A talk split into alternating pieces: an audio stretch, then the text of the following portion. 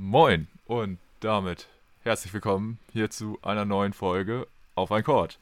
Ich weiß, hört sich seltsam an, jetzt auf einmal wieder meine Stimme zu hören. Ich bin der Tobi, falls ihr es vergessen habt in der Zwischenzeit. Und ich mache den ganzen Spaß hier nicht alleine, denn an meiner Seite ist natürlich wie immer der gute Tim. Grüß dich. Moin, Mahlzeit und Bienvenidos oder so. Ja, ist sehr ungewohnt, jetzt auf einmal wieder in so ein Mikrofon zu sprechen und ähm, dabei zeitgleich auch noch ähm, vorher auf Aufnahme gedrückt zu haben. Ja, unser letzter Podcast ist schon eine äh, gute Weile her, wenn man mal bei uns in den Feed schaut, ist das Ganze nämlich schon über zwei Monate her. Unsere letzte Episode stammt nämlich noch von Anfang Februar und trug den ruhmreichen Titel Unser NBA All-Star Draft 2022. Und wenn man jetzt mal so ein bisschen auf den ja, Terminkalender guckt, wird man sich denken, hm, das ist schon eine Weile her.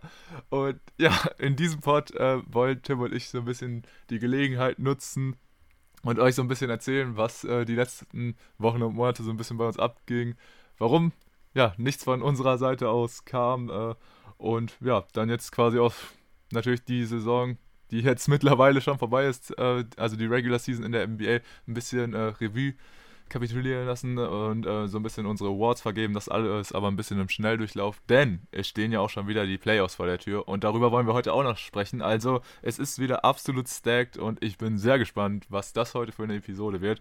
Aber besonders auch nach so einer langen Pause endlich mal wieder hier mit dir zu quatschen, Tim. Ich hab Bock und Nichtsdestotrotz äh, wollen wir natürlich eine Tradition bewahren, deswegen möchte ich dich natürlich zuerst befragen. Wie geht's dir? Wie ist es dir die letzten zwei Monate so ergangen? Ist zwar nicht so, dass wir uns gar nicht gesehen hätten, aber nichtsdestotrotz, die Frage, glaube ich, habe ich dir in der Zeit nicht gestellt.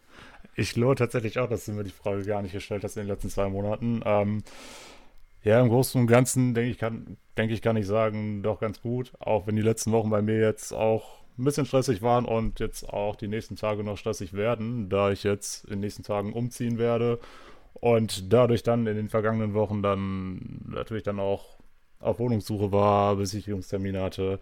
Dann, als ich eine Wohnung gefunden hatte, nach Möbeln schauen musste, etc. pp. Jeder, der schon mal umgezogen ist, kennt das ganze Prozedere. Und ähm, ja, wie man vielleicht hört, ist bei mir jetzt auch äh, ja die Gesundheit so ein bisschen hörbar was mir jetzt natürlich gar nicht mal unbedingt so in den Kram passt. Ähm, was das jetzt genau ist, weiß ich noch nicht so richtig. Ähm, aber äh, gut, das wird sich mit Sicherheit auch noch zeigen. Nur, wie gesagt, das würde man jetzt natürlich gerne nicht haben. Aber ja, im Großen und Ganzen kann ich auf jeden Fall sagen, dass es mir doch recht gut geht. Denn, wie gesagt, ich werde endlich in eine neue Wohnung ziehen, was ich mir jetzt auch schon längere Zeit vorgenommen hatte. Hatte jetzt nie die oberste Priorität, aber äh, ja, jetzt habe ich auf jeden Fall was gefunden, was mir doch sehr zusagt. Und deswegen freue ich mich dann auch, äh, ja, sehr darauf, wenn das dann am Wochenende alles über die Bühne geht und ich dann endlich meine neue Wohnung habe. Wie sieht es bei dir aus? Jo, also da hast du auf jeden Fall ja dann auch schon direkt das nächste größere Projekt jetzt noch ja, umzusetzen. So ein Umzug stelle ich mir auf jeden Fall auch heavy vor. Aber ja, ist, denke ich, dann auch immer ganz cool, so einen Beginn für was Neues zu haben. Und ja, das ist ja nur dann wirklich einer der wenigen Sachen, die so in den letzten Wochen und Monaten bei uns abgingen. Ich muss erstmal sagen, so gerade geht es mir auch sehr gut. Ähm, ich habe es sofort gemerkt, ähm, als vor kurzem, ja, die Uhren umgestellt worden sind und wir jetzt wieder in der Sommerzeit angekommen sind. Es bleibt abends länger hell. Ich habe einfach automatisch äh, bessere Laune. Man kommt von der Arbeit wieder, es ist trotzdem immer noch hell wir hatten teilweise einfach schon so 15 Grad oder so und das ist einfach so nice. Man fühlt sich irgendwie direkt ähm, ja, viel entspannter äh, und man fühlt sich so halt, ja, viel energiegeladener und das merke ich jetzt sofort. Also bei mir ist echt so verrückt. Also sobald es wie in den Frühling geht und einfach nur ein bisschen wärmer wird, habe ich schon direkt gute Laune. Und ja, die letzten Wochen, quasi diese Winterwochen, da hat man sich ja noch so ein bisschen, sag ich mal, durchgekämpft, beziehungsweise waren total abwechslungsreich. Und ja, ich weiß gar nicht, Tim, wie wollen wir das denn jetzt so ein bisschen besprechen, was so die letzten Wochen bei uns persönlich so abging? Wollen wir das chronologisch durchgehen oder hast du da ein Thema, über was du ähm, sofort als erstes sprechen möchtest? Wie sieht das bei dir aus? Ja, also ich bin äh, grundsätzlich ein Freund von Chronologie, deswegen kannst du gerne mal ganz vorne anfangen, wenn du möchtest. Gut, dann würde ich nämlich sagen, ähm, reden wir doch als allererstes über einen gewissen Trip, den wir gemacht haben. Und zwar ähm, ja, ziemlich zeitnah nach unserer letzten veröffentlichten Folge haben nämlich Tim und ich den guten Andreas und auch den guten Chris vom Airboy Podcast besucht.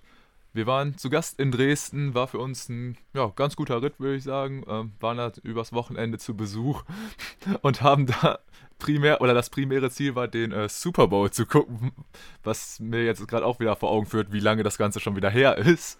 Ähm, das Ganze ja bekanntlich Anfang Februar gewesen. Und ja, wir waren da ähm, beim guten Andreas zu Besuch, der hat uns da ja, quasi die Unterkunft gestellt. Deswegen nochmal äh, danke dafür an der Stelle, Andreas. Und ja, haben uns einfach ein sehr, sehr nices äh, Wochenende gemacht. Andreas hat uns da so ein bisschen rumgeführt, hat uns äh, einige seiner Freunde vorgestellt und wir hatten da echt ähm, zwei schöne Abende, muss man sagen. Und sind dann, ja, beziehungsweise, nee, es waren ja sogar drei Abende, fällt mir gerade ein. Ich wollte gerade sagen, unterschlag den dritten Abend doch nicht. Ja, genau, genau, stimmt. Wir sind ja dann äh, den Montag erst wieder gefahren. Und wir haben da tatsächlich auch einen sehr, sehr fetten Podcast aufgenommen. Allerdings, ja, den habt ihr nicht bei uns zu hören bekommen, sondern bei den guten Jungs vom Airboy Podcast. Ich glaube, es war Episode Nummer 127, was ja jetzt auch schon wieder ein bisschen her ist, da die Jungs ja immer noch auf wöchentlicher Basis hochladen und teilweise jetzt sogar ein bisschen häufiger. Ähm, aufgrund ihrer ganzen Projekte wie die Titans Area oder jetzt ähm, habe ich auch gesehen, machen sie nochmal einzelne Previews zu den ganzen Playing Games. Und ja, deswegen müsst ihr da vielleicht so ein bisschen im Feed scrollen, bis ihr da, ähm, ja, auf die Episode mit uns trefft. Aber das war auf jeden Fall auch eine sehr, sehr fette Episode. Haben wir ähm, alleine mit Andreas aufgenommen, weil Chris generell an dem Wochenende ein bisschen verhindert war. Trotzdem haben wir ihn auch am Freitag noch persönlich getroffen. War auch sehr cool, ihn nochmal kennenzulernen. Und ja, im Großen und Ganzen würde ich sagen, äh, hört euch auf jeden Fall diesen Pod an weil das wird mir gerade auch wieder vor Augen geführt. Wir haben einfach nach der Trade Deadline noch gar nicht wieder hier gequatscht, Tim. Es ist verrückt, ne? Ja, es ist ja auch quasi überhaupt nichts in der NBA passiert seitdem. Ja, es ist echt crazy. Es ist einfach einiges passiert. Ähm, einige fette Moves äh, passiert, über die man vielleicht noch ja, bei der Deadline ganz anders gedacht hat ähm, als jetzt, beziehungsweise die jetzt rückblickend ähm, nochmal ein bisschen anders aussehen und mit so ein bisschen Zeit bewertet man die vielleicht ein bisschen unterschiedlich. Ich meine, in zwei Monaten passiert einiges und besonders in der NBA. Aber ja, um das mal so ein bisschen abzuhaken, würde ich sagen, ja, also auf jeden Fall fette Empfehlung da an ähm, ja, diesen Pod, den wir da zusammen mit ähm, Andreas aufgenommen haben. Wie gesagt, findet ihr bei den Airballern im Feed. Und ja, das war ja so ein bisschen für uns dann auch so eine Gelegenheit, ähm, bei einem größeren Podcast zu Gast sein zu dürfen. Da ähm, hätte man ja vielleicht gedacht, dann ähm, kommen vielleicht auch neue Zuhörer auf unserem Podcast, werden eventuell darauf aufmerksam. Also das war quasi so voll die gute Chance, auch die uns die beiden Jungs damit gegeben haben. Und wie haben wir das Ganze natürlich erstmal genutzt, indem wir zwei Monate nichts hochgeladen haben. Genauso wie man es machen sollte. ähm, also ihr merkt, wir sind äh, da die absoluten Experten. Wir äh, wissen ganz genau, wie man sich äh, so eine Chance, äh, ja, ähm, ja, umsetzen sollte, beziehungsweise wie man dann, ähm, ja, darauf weiter agieren sollte. Aber ihr kennt das ja, äh, unsere Aktivität ist teilweise ein bisschen ähm, ja, unregelmäßig. Wir haben da jetzt nicht so den riesen, ähm, ja, oder diesen riesen Plan drin. Aber ja, äh, generell, da muss ich auch nochmal drüber nachdenken, wie witzig das einfach war. So. Und ich, äh, ich weiß gar nicht, wie es bei dir war, aber Andreas hat mir auch nochmal zwischenzeitlich geschrieben, wie es denn bei uns aussieht. Es wird ja, es wäre jetzt schon länger nichts mehr gekommen und ich habe mir so gedacht, Alter, das tut mir eigentlich voll leid, weil eigentlich war es voll die nice Aktion von denen, dass sie uns so die Möglichkeit gegeben haben und wir haben sie einfach so ein bisschen weggeworfen. Ja, das war tatsächlich ziemlich schade. Allerdings muss ich halt auch sagen, dass ich seit diesem Wochenende, und das hat eigentlich mit dem Wochenende an sich überhaupt nichts zu tun, das ist einfach so aus der Situation entstanden. Tatsächlich auch gar nicht mehr so viel die NBA verfolgt habe. Einfach, ne, wie gesagt, ähm, andere Dinge um die Ohren, wie zum Beispiel Wohnungssuche etc. Aber auch so das, das ganz große Interesse ist irgendwie so ein bisschen verloren gegangen. Jetzt gar nicht mal, weil ich irgendwie kein, kein Interesse mehr an der Sportart habe oder so, weil allgemein über Basketball außerhalb der NBA können wir gleich auch nochmal kurz quatschen ähm, sondern einfach, weil auch die Zeit so ein bisschen gefehlt hat, dann wirklich viel zu verfolgen. Also ich glaube, ich wäre immer noch in der Lage gewesen, einen, Nuggets-Podcast zu machen, aber so über die komplette NBA, da habe ich mich auch gar nicht mal so, wirklich zu einer Lage gefühlt, einfach weil ich eben nicht mehr so viel gesehen habe, wie das sonst der Fall war. Und ja, wenn dann irgendwann so ein bisschen eins zum anderen kommt, dann passiert es nun mal auch, dass man nicht immer einen Podcast aufnimmt, gerade bei uns. Wir sagen ja sowieso, dass wir jetzt keinen festen Aufnahmetermin haben, sondern dass immer ja, so ein bisschen machen, wie es passt. Und das ist dann im Endeffekt dann auch so ein bisschen der, der Hauptgrund, warum dann jetzt so lange nichts gekommen ist. Einfach weil so diese Verpflichtung, das jetzt zu machen, jetzt nicht wirklich da war, weil wir wahrscheinlich beide auch so ein bisschen die Einstellung hatten, ja gut, wenn wir jetzt heute nichts machen, dann ja, vielleicht nächste Woche und wenn die Woche darauf dann auch noch nichts kommt, ist vielleicht auch noch nicht ganz so dramatisch, aber ja gut, so sind es dann nochmal relativ schnell zwei Wochen, äh, zwei Wochen, sage ich schon, zwei Monate geworden. Ja, was uns ja auch beide ärgert, kann man ja auf jeden Fall so sagen, aber ja, ähm, ist jetzt nochmal so, wie es ist, kann man jetzt auch im, im Nachgang nicht mehr ändern. Man kann sich höchstens vornehmen, dass es in der Zukunft wieder besser läuft. Ja, und ich denke, das sollte auf jeden Fall klappen, auch wenn jetzt natürlich bei dir direkt wieder das nächste größere Projekt ansteht mit dem Umzug. Aber ja, zu den NBA Playoffs, denke ich, werden wir uns da auf jeden Fall regelmäßiger zu melden. Sage ich jetzt und wahrscheinlich kommt dann der nächste Part in drei Monaten.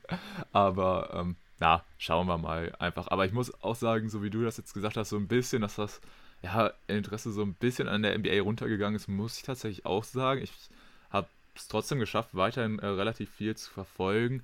Aber ich muss auch sagen, es gab halt so viele nervige Geschichten jetzt über die Saison, die so, sag ich mal, so sehr im Fokus immer äh, standen, beziehungsweise in den Fokus der Medien gerückt worden sind, dass es nach einer Zeit irgendwann echt einen zum Hals rausringen. Sei es der Misserfolg der Lakers, der, die ganze Situation um Kyrie ähm, bezüglich seines Impfstatuses, die, das ganze Ben Simmons-Dilemma, auch jetzt nach dem Trade hat er immer noch kein Spiel gemacht und, und, und.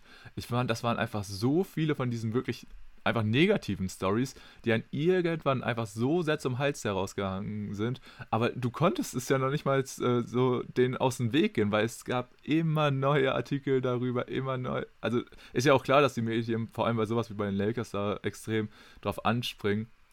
Aber das muss ich echt sagen, das wurde nach einer Zeit so langweilig, ähm, immer wieder quasi dieselben Storylines zu hören. Was natürlich ein bisschen blöd ist, weil es gab sehr viele auch positive Geschichten in der Saison oder halt Sachen, an die man sich erfreuen konnte.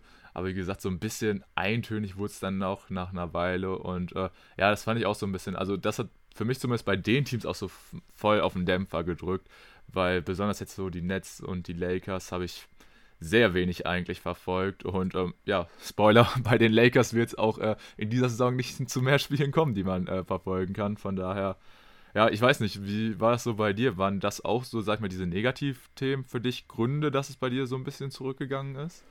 Ja, das hat auf jeden Fall auch einen gewissen Einfluss. Ähm, aber auch allgemein, wenn du so überlegst, was, was gerade so auch in der Welt passiert, da hast du ja sowieso schon aus allen Ecken und Enden irgendwo negative Einflüsse. Und ich glaube, wenn du dann quasi so beides zusammen hast, dann ist es irgendwie nochmal ein bisschen beschissener, weswegen ich dann auch, wenn ich mal mehr Zeit hatte, mich dann auch tendenziell eher mit anderen Dingen abgelenkt habe, um einfach so dieser ganzen Negativspirale so ein bisschen zu entkommen. Und ähm, da bin ich sogar ziemlich froh, dass ich da jetzt aktuell da noch ein größeres Projekt nebenbei habe, ähm, was dann auch relativ viel Zeit frisst und einen ganz gut ablenkt und worauf man sich auch freuen kann. Ähm, ja, aber um zu deiner Frage zurückzukommen, ja, was in der NBA da an Negativschlagzeilen vor allem auch dauerhaft immer hochgut wurde. Es war jetzt auch nicht so, dass das immer so kleinere Themen waren, über die du zwei Tage gequatscht hast und dann waren die wieder vergessen. Das waren ja dann wirklich Sachen, die sich dann teilweise über eine komplette Saison gezogen haben. Und das, ja, hatte dann schon irgendwo so ein bisschen die Freude an der Liga genommen, würde ich sagen. Jetzt nicht am, am Spiel oder am, am Sport, aber eben schon so ein bisschen, was das aktuelle Geschehen angeht. Und deswegen bin ich jetzt eigentlich auch sehr froh, dass jetzt sehr zeitnah die Playoffs starten, beziehungsweise ich glaube morgen oder sogar heute starten ja schon die Play-ins. Und da ist es ja grundsätzlich schon so, dass dann auch der Sport an sich komplett im Fokus steht.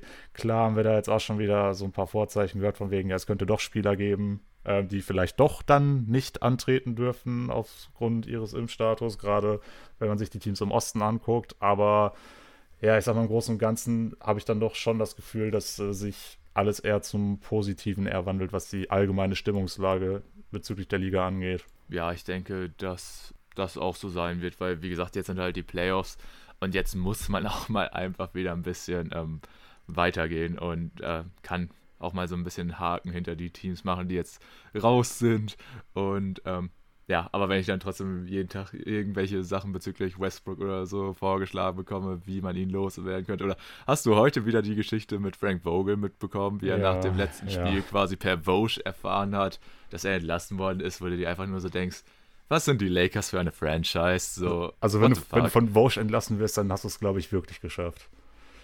Hey, also eigentlich, man könnte echt einen eigenen Pod über dieses ganze Dilemma der Lakers machen.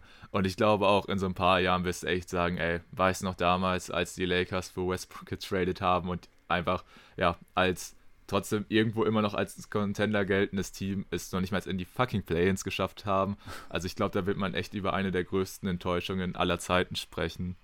Aber gut, ähm, das soll es auch in diesem Pod mit den Lakers gewesen sein. Wie gesagt, vielleicht redet man da nochmal zu anderer Stelle mal äh, drüber, über wirklich ja irgendwie diese historische Saison der Lakers im negativsten Sinne.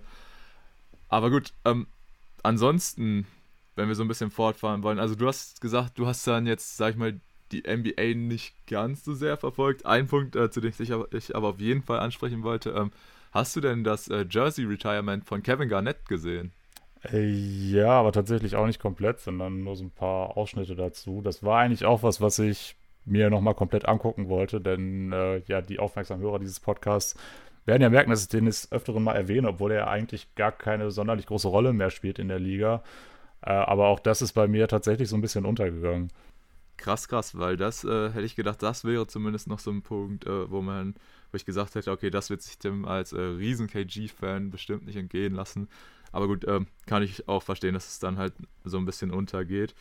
Aber ähm, ja, das war auf jeden Fall auch sehr cool. Ähm, an diesem Abend haben ja auch ähm, die Celtics gegen die Mavs gespielt und das auch noch zu einer guten äh, Zeit, um sich das äh, Ganze live anzugucken. Und ähm, das war echt ein sehr schönes äh, ja, Spiel vorab und danach natürlich noch das Ganze äh, mit dem Jersey Retirement, die äh, Wiederversöhnung von ähm, Garnett, Allen und Pierce. Also das war so eine dieser schönen Storylines, sage ich mal, ähm, die im Laufe der Saison stattgefunden haben.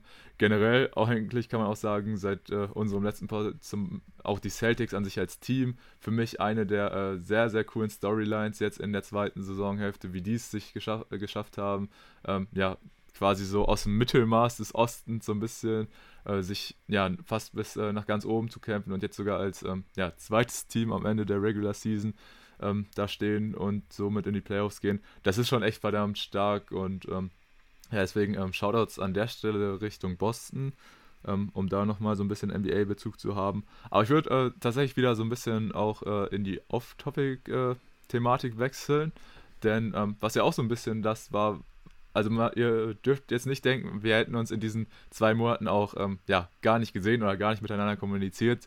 So äh, krass ist es dann doch nicht, dass unsere Freundschaft hier nur auf dem Podcast aufgebaut ist. Denn äh, eine Sache, die wir uns natürlich auch in diesen zwei Monaten ja nicht äh, nehmen lassen haben, ähm, ja, gemeinsam daran teilzuhaben, waren ja die Spiele der ähm, Unibaskets. Wir waren zusammen bei zwei Spielen, wenn ich mich richtig erinnere.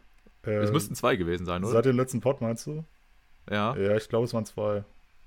Genau, es waren zwei Spiele der Uni-Baskets. Äh, und ich glaube, war es da das erste Mal so, dass, äh, als wir vor Ort waren, die Baskets auch jeweils verloren haben?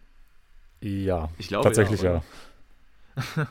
also, äh, ja, da waren wir leider keine Glücksbringer, aber nichtsdestotrotz haben es die Baskets ja geschafft, sich für die Playoffs zu qualifizieren, auch ähm, wenn sie da jetzt leider ähm, kein Homecourt Advantage haben.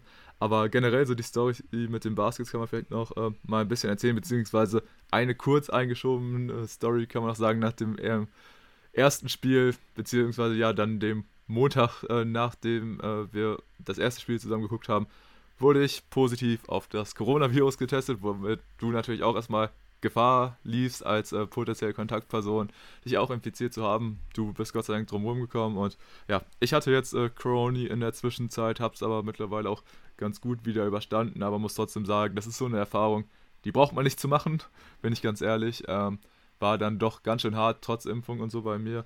Aber ja, war generell ja auch so eine Phase jetzt äh, im Frühjahr, wo gefühlt jeder mittlerweile Corona hatte. Also mir kommt so vor, jemand, der jetzt noch kein Corona hatte, ist gefühlt so Superman. Hast du mich gerade Superman genannt? Ja, gefühlt habe ich gesagt. So. Ja, du, du bist ja einer der wenigen so gefühlt noch. Oder ko kommt mir zumindest so vor. Oder wie ist es in deinem Bekanntenkreis so? Äh, ja, also die Mehrheit auf jeden Fall. Und wie gesagt, bei mir hört man es ja auch so ein bisschen. Es könnte tatsächlich sein, dass es bei mir sich so langsam breit macht. Ich hoffe es natürlich nicht. Nach dem Umzug ist es mir ja fast egal, aber jetzt wäre es halt ziemlich blöd. Aber ja, wie gesagt, also ein großer Teil tatsächlich schon, obwohl allgemein meine Familie tatsächlich weitestgehend verschont geblieben ist. Und ich weiß nicht warum. Also vielleicht liegt es wirklich an den Genen. Das wäre sehr cool. Ja, also es ist echt ein Rätsel teilweise. Bei manchen hat man echt das Gefühl, die könnten mit äh, fünf Leuten oder so, die es haben, auf engen Raum zusammensitzen und würden es trotzdem nicht bekommen. Andere kriegen es äh, von was weiß ich woher, obwohl sie sich gut schützen und so. Aber mein Gott, äh, es ist halt jetzt so, wie gesagt, ich hätte auch auf die Erfahrung verzichten können, aber naja, ich denke, damit ist auch erstmal genug zu Koronski gesagt. Und äh, dann würde ich äh, dir den Ball zuspielen, Tim, denn du hast ja noch dein ganz eigenes Erlebnis bei den Uni-Baskets. Möchtest du vielleicht mal ein bisschen ausholen und die Story erzählen? Ja, sehr gerne. Also, das war wahrscheinlich so mein basketballerisches Highlight in diesem Jahr sogar. Ähm, bei den Uni-Baskets ist es so, dass sie vor jedem Heimspiel eigentlich immer ähm, zwei Tickets verschenken, beziehungsweise ein Gewinnspiel veranstalten, bei dem man die gewinnen kann. Das ist ein Gewinnspiel, was in Kooperation mit dem ja, örtlich ansässigen Kino stattfindet. Da gibt es dann zwei Kinositze, also zwei VIP-Sitze sogar, die direkt an der Seitenlinie platziert sind, wo du also wirklich perfekten Blick aufs Spielfeld hast, einfach direkt Chorzeit bist. Und ich habe mir das tatsächlich jetzt im Laufe der Saison angewöhnt, dass ich eigentlich jedes Mal bei diesem Gewinnspiel mitmache. Also es läuft immer so ab, dass die auf Insta einen Beitrag erstellen und dann musst du meistens entweder den Beitrag kommentieren oder auf eine Story reagieren, was man da eben so machen kann. Und einer wird dann eben ausgesucht, der die Tickets ähm, gewinnt. Und beim letzten Heimspiel der regulären Saison habe tatsächlich ich diese Tickets gewonnen, obwohl ich eigentlich überhaupt nicht vorhatte, zu dem Spiel zu gehen. Das ähm, war ganz witzig. Das war ein Wochenende, ähm, an dem ich eigentlich meiner Freundin versprochen hatte, dass wir noch so ein paar Sachen machen, auch wegen Umzug und so, weil wir jetzt auch zusammenziehen wie bereits erwähnt. Und ähm, dann habe ich diesen Beitrag gesehen. Und dieses Mal ging es darum, dass man das Endergebnis tippen soll. Und ich habe ihr den gezeigt, habe sie mir angeguckt, habe gesagt, 89, 72 passt. Oder sie so, hm, ja, passt schon. Ähm, ja, habe das äh, abgegeben. Endergebnis war übrigens 98 zu 80. Also hatte ich sogar nur einen Punkt falsch gelegen in der Differenz. Aber das nur als kleine Randnotiz. Und ihr habt dann ein paar Stunden später eine Nachricht von dem bekommen, von wegen, ja, ich hätte, äh, ja, das Glückslos gezogen und dürfte dahin. Und äh, ja, dann habe ich natürlich erstmal gedacht, so, was machst du jetzt? Denn eigentlich ist Tobi ja meine, meine Basketsbegleitung. Andersrum hatte ich jetzt den Tag eigentlich schon meiner Freundin versprochen. Und ähm, ja, da habe ich so gedacht, okay, also, hm, irgendwie musst du jetzt ähm, ja diese Situation lösen. Und ja, dann habe ich ja äh, dich angeschrieben, so von wegen, ja, äh, wärst du eigentlich sauer, wenn ich dich nicht mitnehme? Und du meintest, ja, ich habe sowieso keine Zeit, von daher war das sehr passend. Shoutout an meinen Mannschaftskollegen, der geheiratet hat an der Stelle. Absolute Shoutout an ihn. Ähm, und Glückwunsch natürlich auch. Und äh, ja, so war es dann, dass äh, wir dann abends zu dem Spiel gegangen sind. Ähm, war halt auch irgendwie so ein bisschen ungewohnt, wenn du zu einem Sportereignis gehst und eigentlich keine Tickets hast. Ähm, bin dann zur Abendkasse, hab dann gesagt, so und so, ähm, dass ich die eben gewonnen hatte.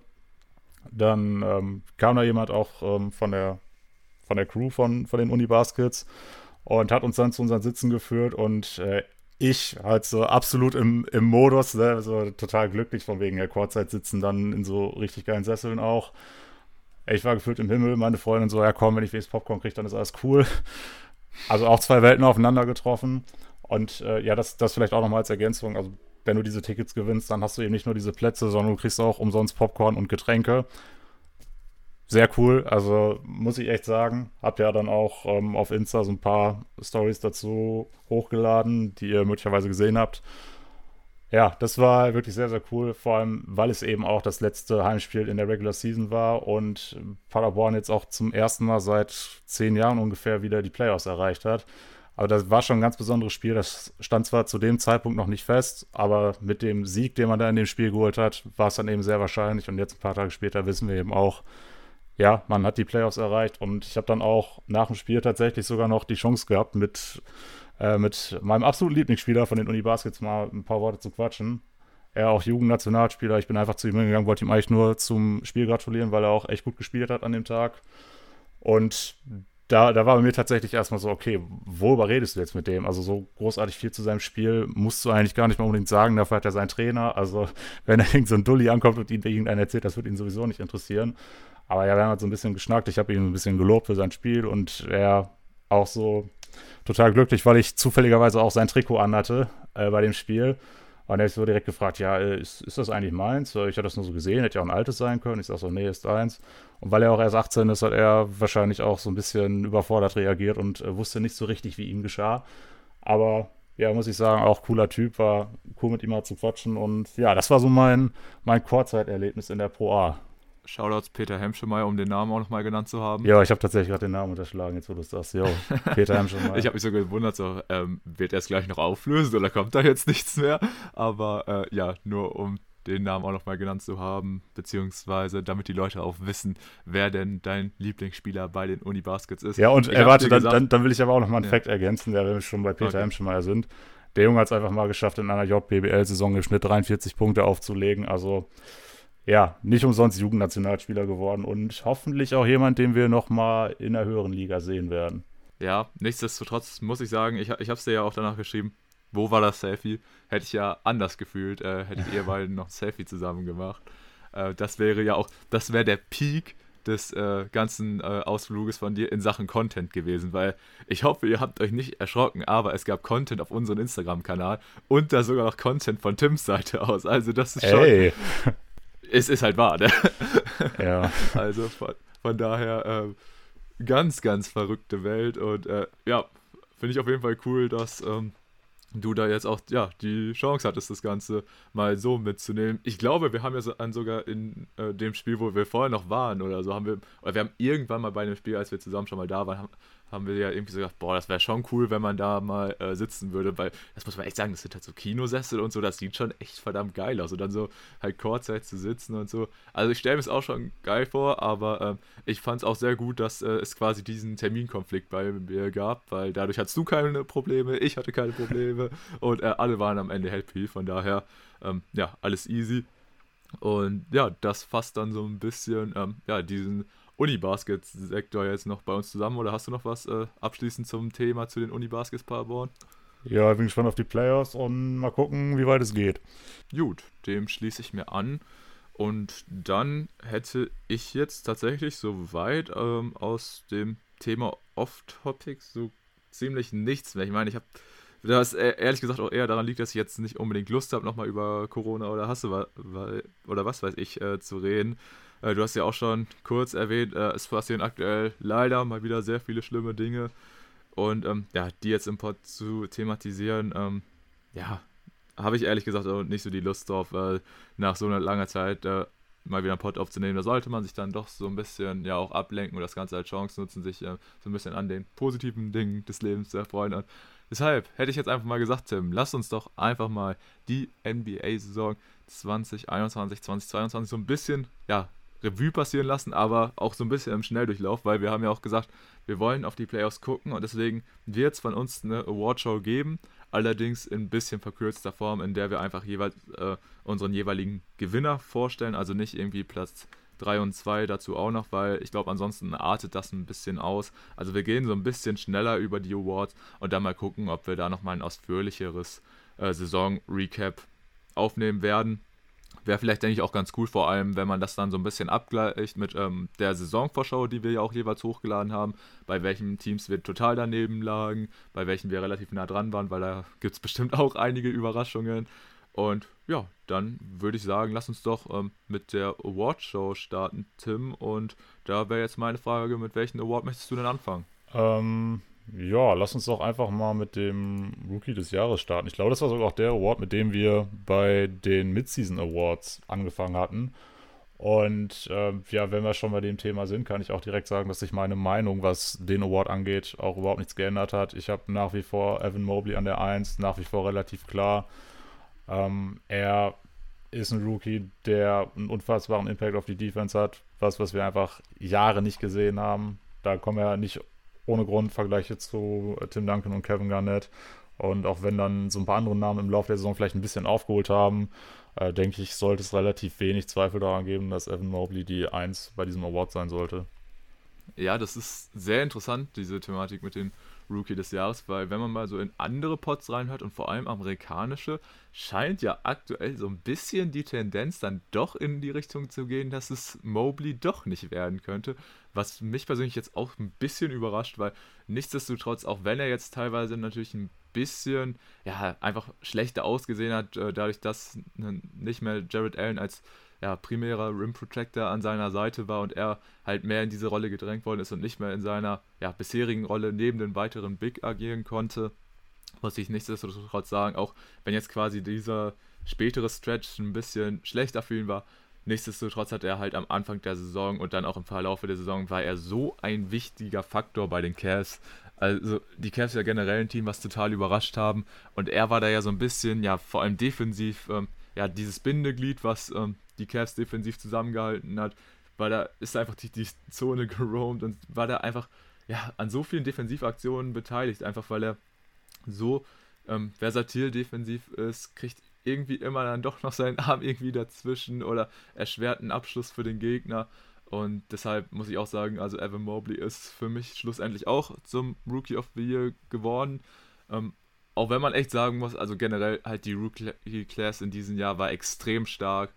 Und ich kann es irgendwo auch nachvollziehen, wenn jetzt die ähm, Leute für andere Spieler noch irgendwo einen Case machen, weil man muss einfach sagen, mit Scotty Barnes ähm, und Kate Cunningham, ähm, fand ich, hat man, ja, denke ich, so eine Konsens-Top 3. Ich weiß, viele sehen Franz Wagner noch vielleicht vor Kate, aber da kann ich mir halt einfach nicht vorstellen, dass Franz diesen Award gewinnen würde. Da würde ich Kate noch minimale Upside eingestehen, weil er natürlich auch nach einem etwas schwächeren Start jetzt sehr stark wieder reingekommen ist.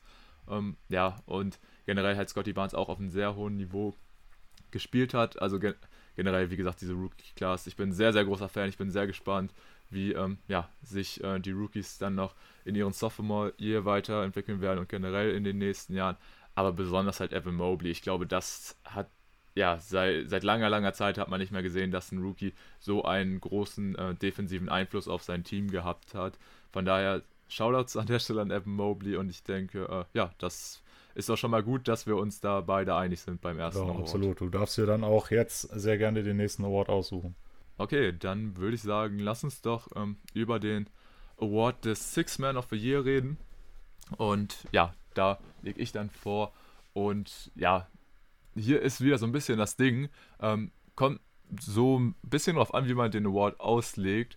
Ähm, weil der Spieler, der, denke ich, ganz klar Frontrunner sein sollte und den Award auch unter den Umständen ähm, ja, wie man diesen Award halt sich verdient, bekommen wird, ist einfach Tyler Hero von dem Miami Heat, der jetzt auch in seinem dritten Jahr nochmal wieder ein ganz schönes Comeback ja, gemacht hat. Nachdem er sein Sophomore-Year jetzt so ein bisschen enttäuschend war, ähm, kam er jetzt richtig gut zurück, war da der Anführer der Bank-Line-Ups.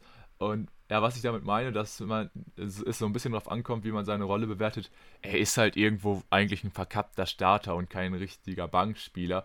Denn er kam natürlich einen Großteil der Spiele von der Bank, aber er spielt im Schnitt über 32 Minuten per Game.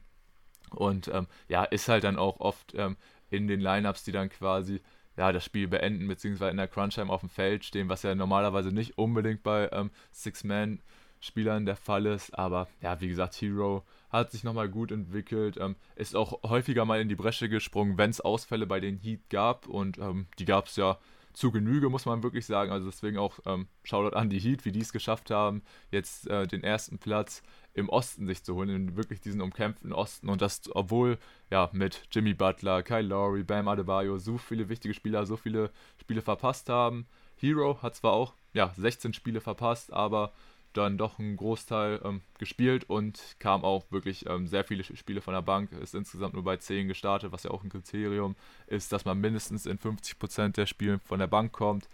Aber ich denke, wenn man halt rein und von den Zahlen und so guckt, da muss man einfach sagen, geht kein Weg eigentlich an Hero vorbei. Klar, von der Effizienz könnte es besser sein, aber ich denke, wenn man halt, wie gesagt, so ein Anführer von einem Banklineup ist, ähm, dann kann die Effizienz da auch einfach mal ein bisschen drunter leiden. Und ansonsten muss man ja sagen, er hat sich auch in allen anderen Kategorien ganz gut gesteigert. Was mir auch gefällt, sein ähm, Dreier ähm, fiel dieses Jahr nochmal wieder besser als ähm, in seinem letzten oder auch in seinem Rookie-Jahr.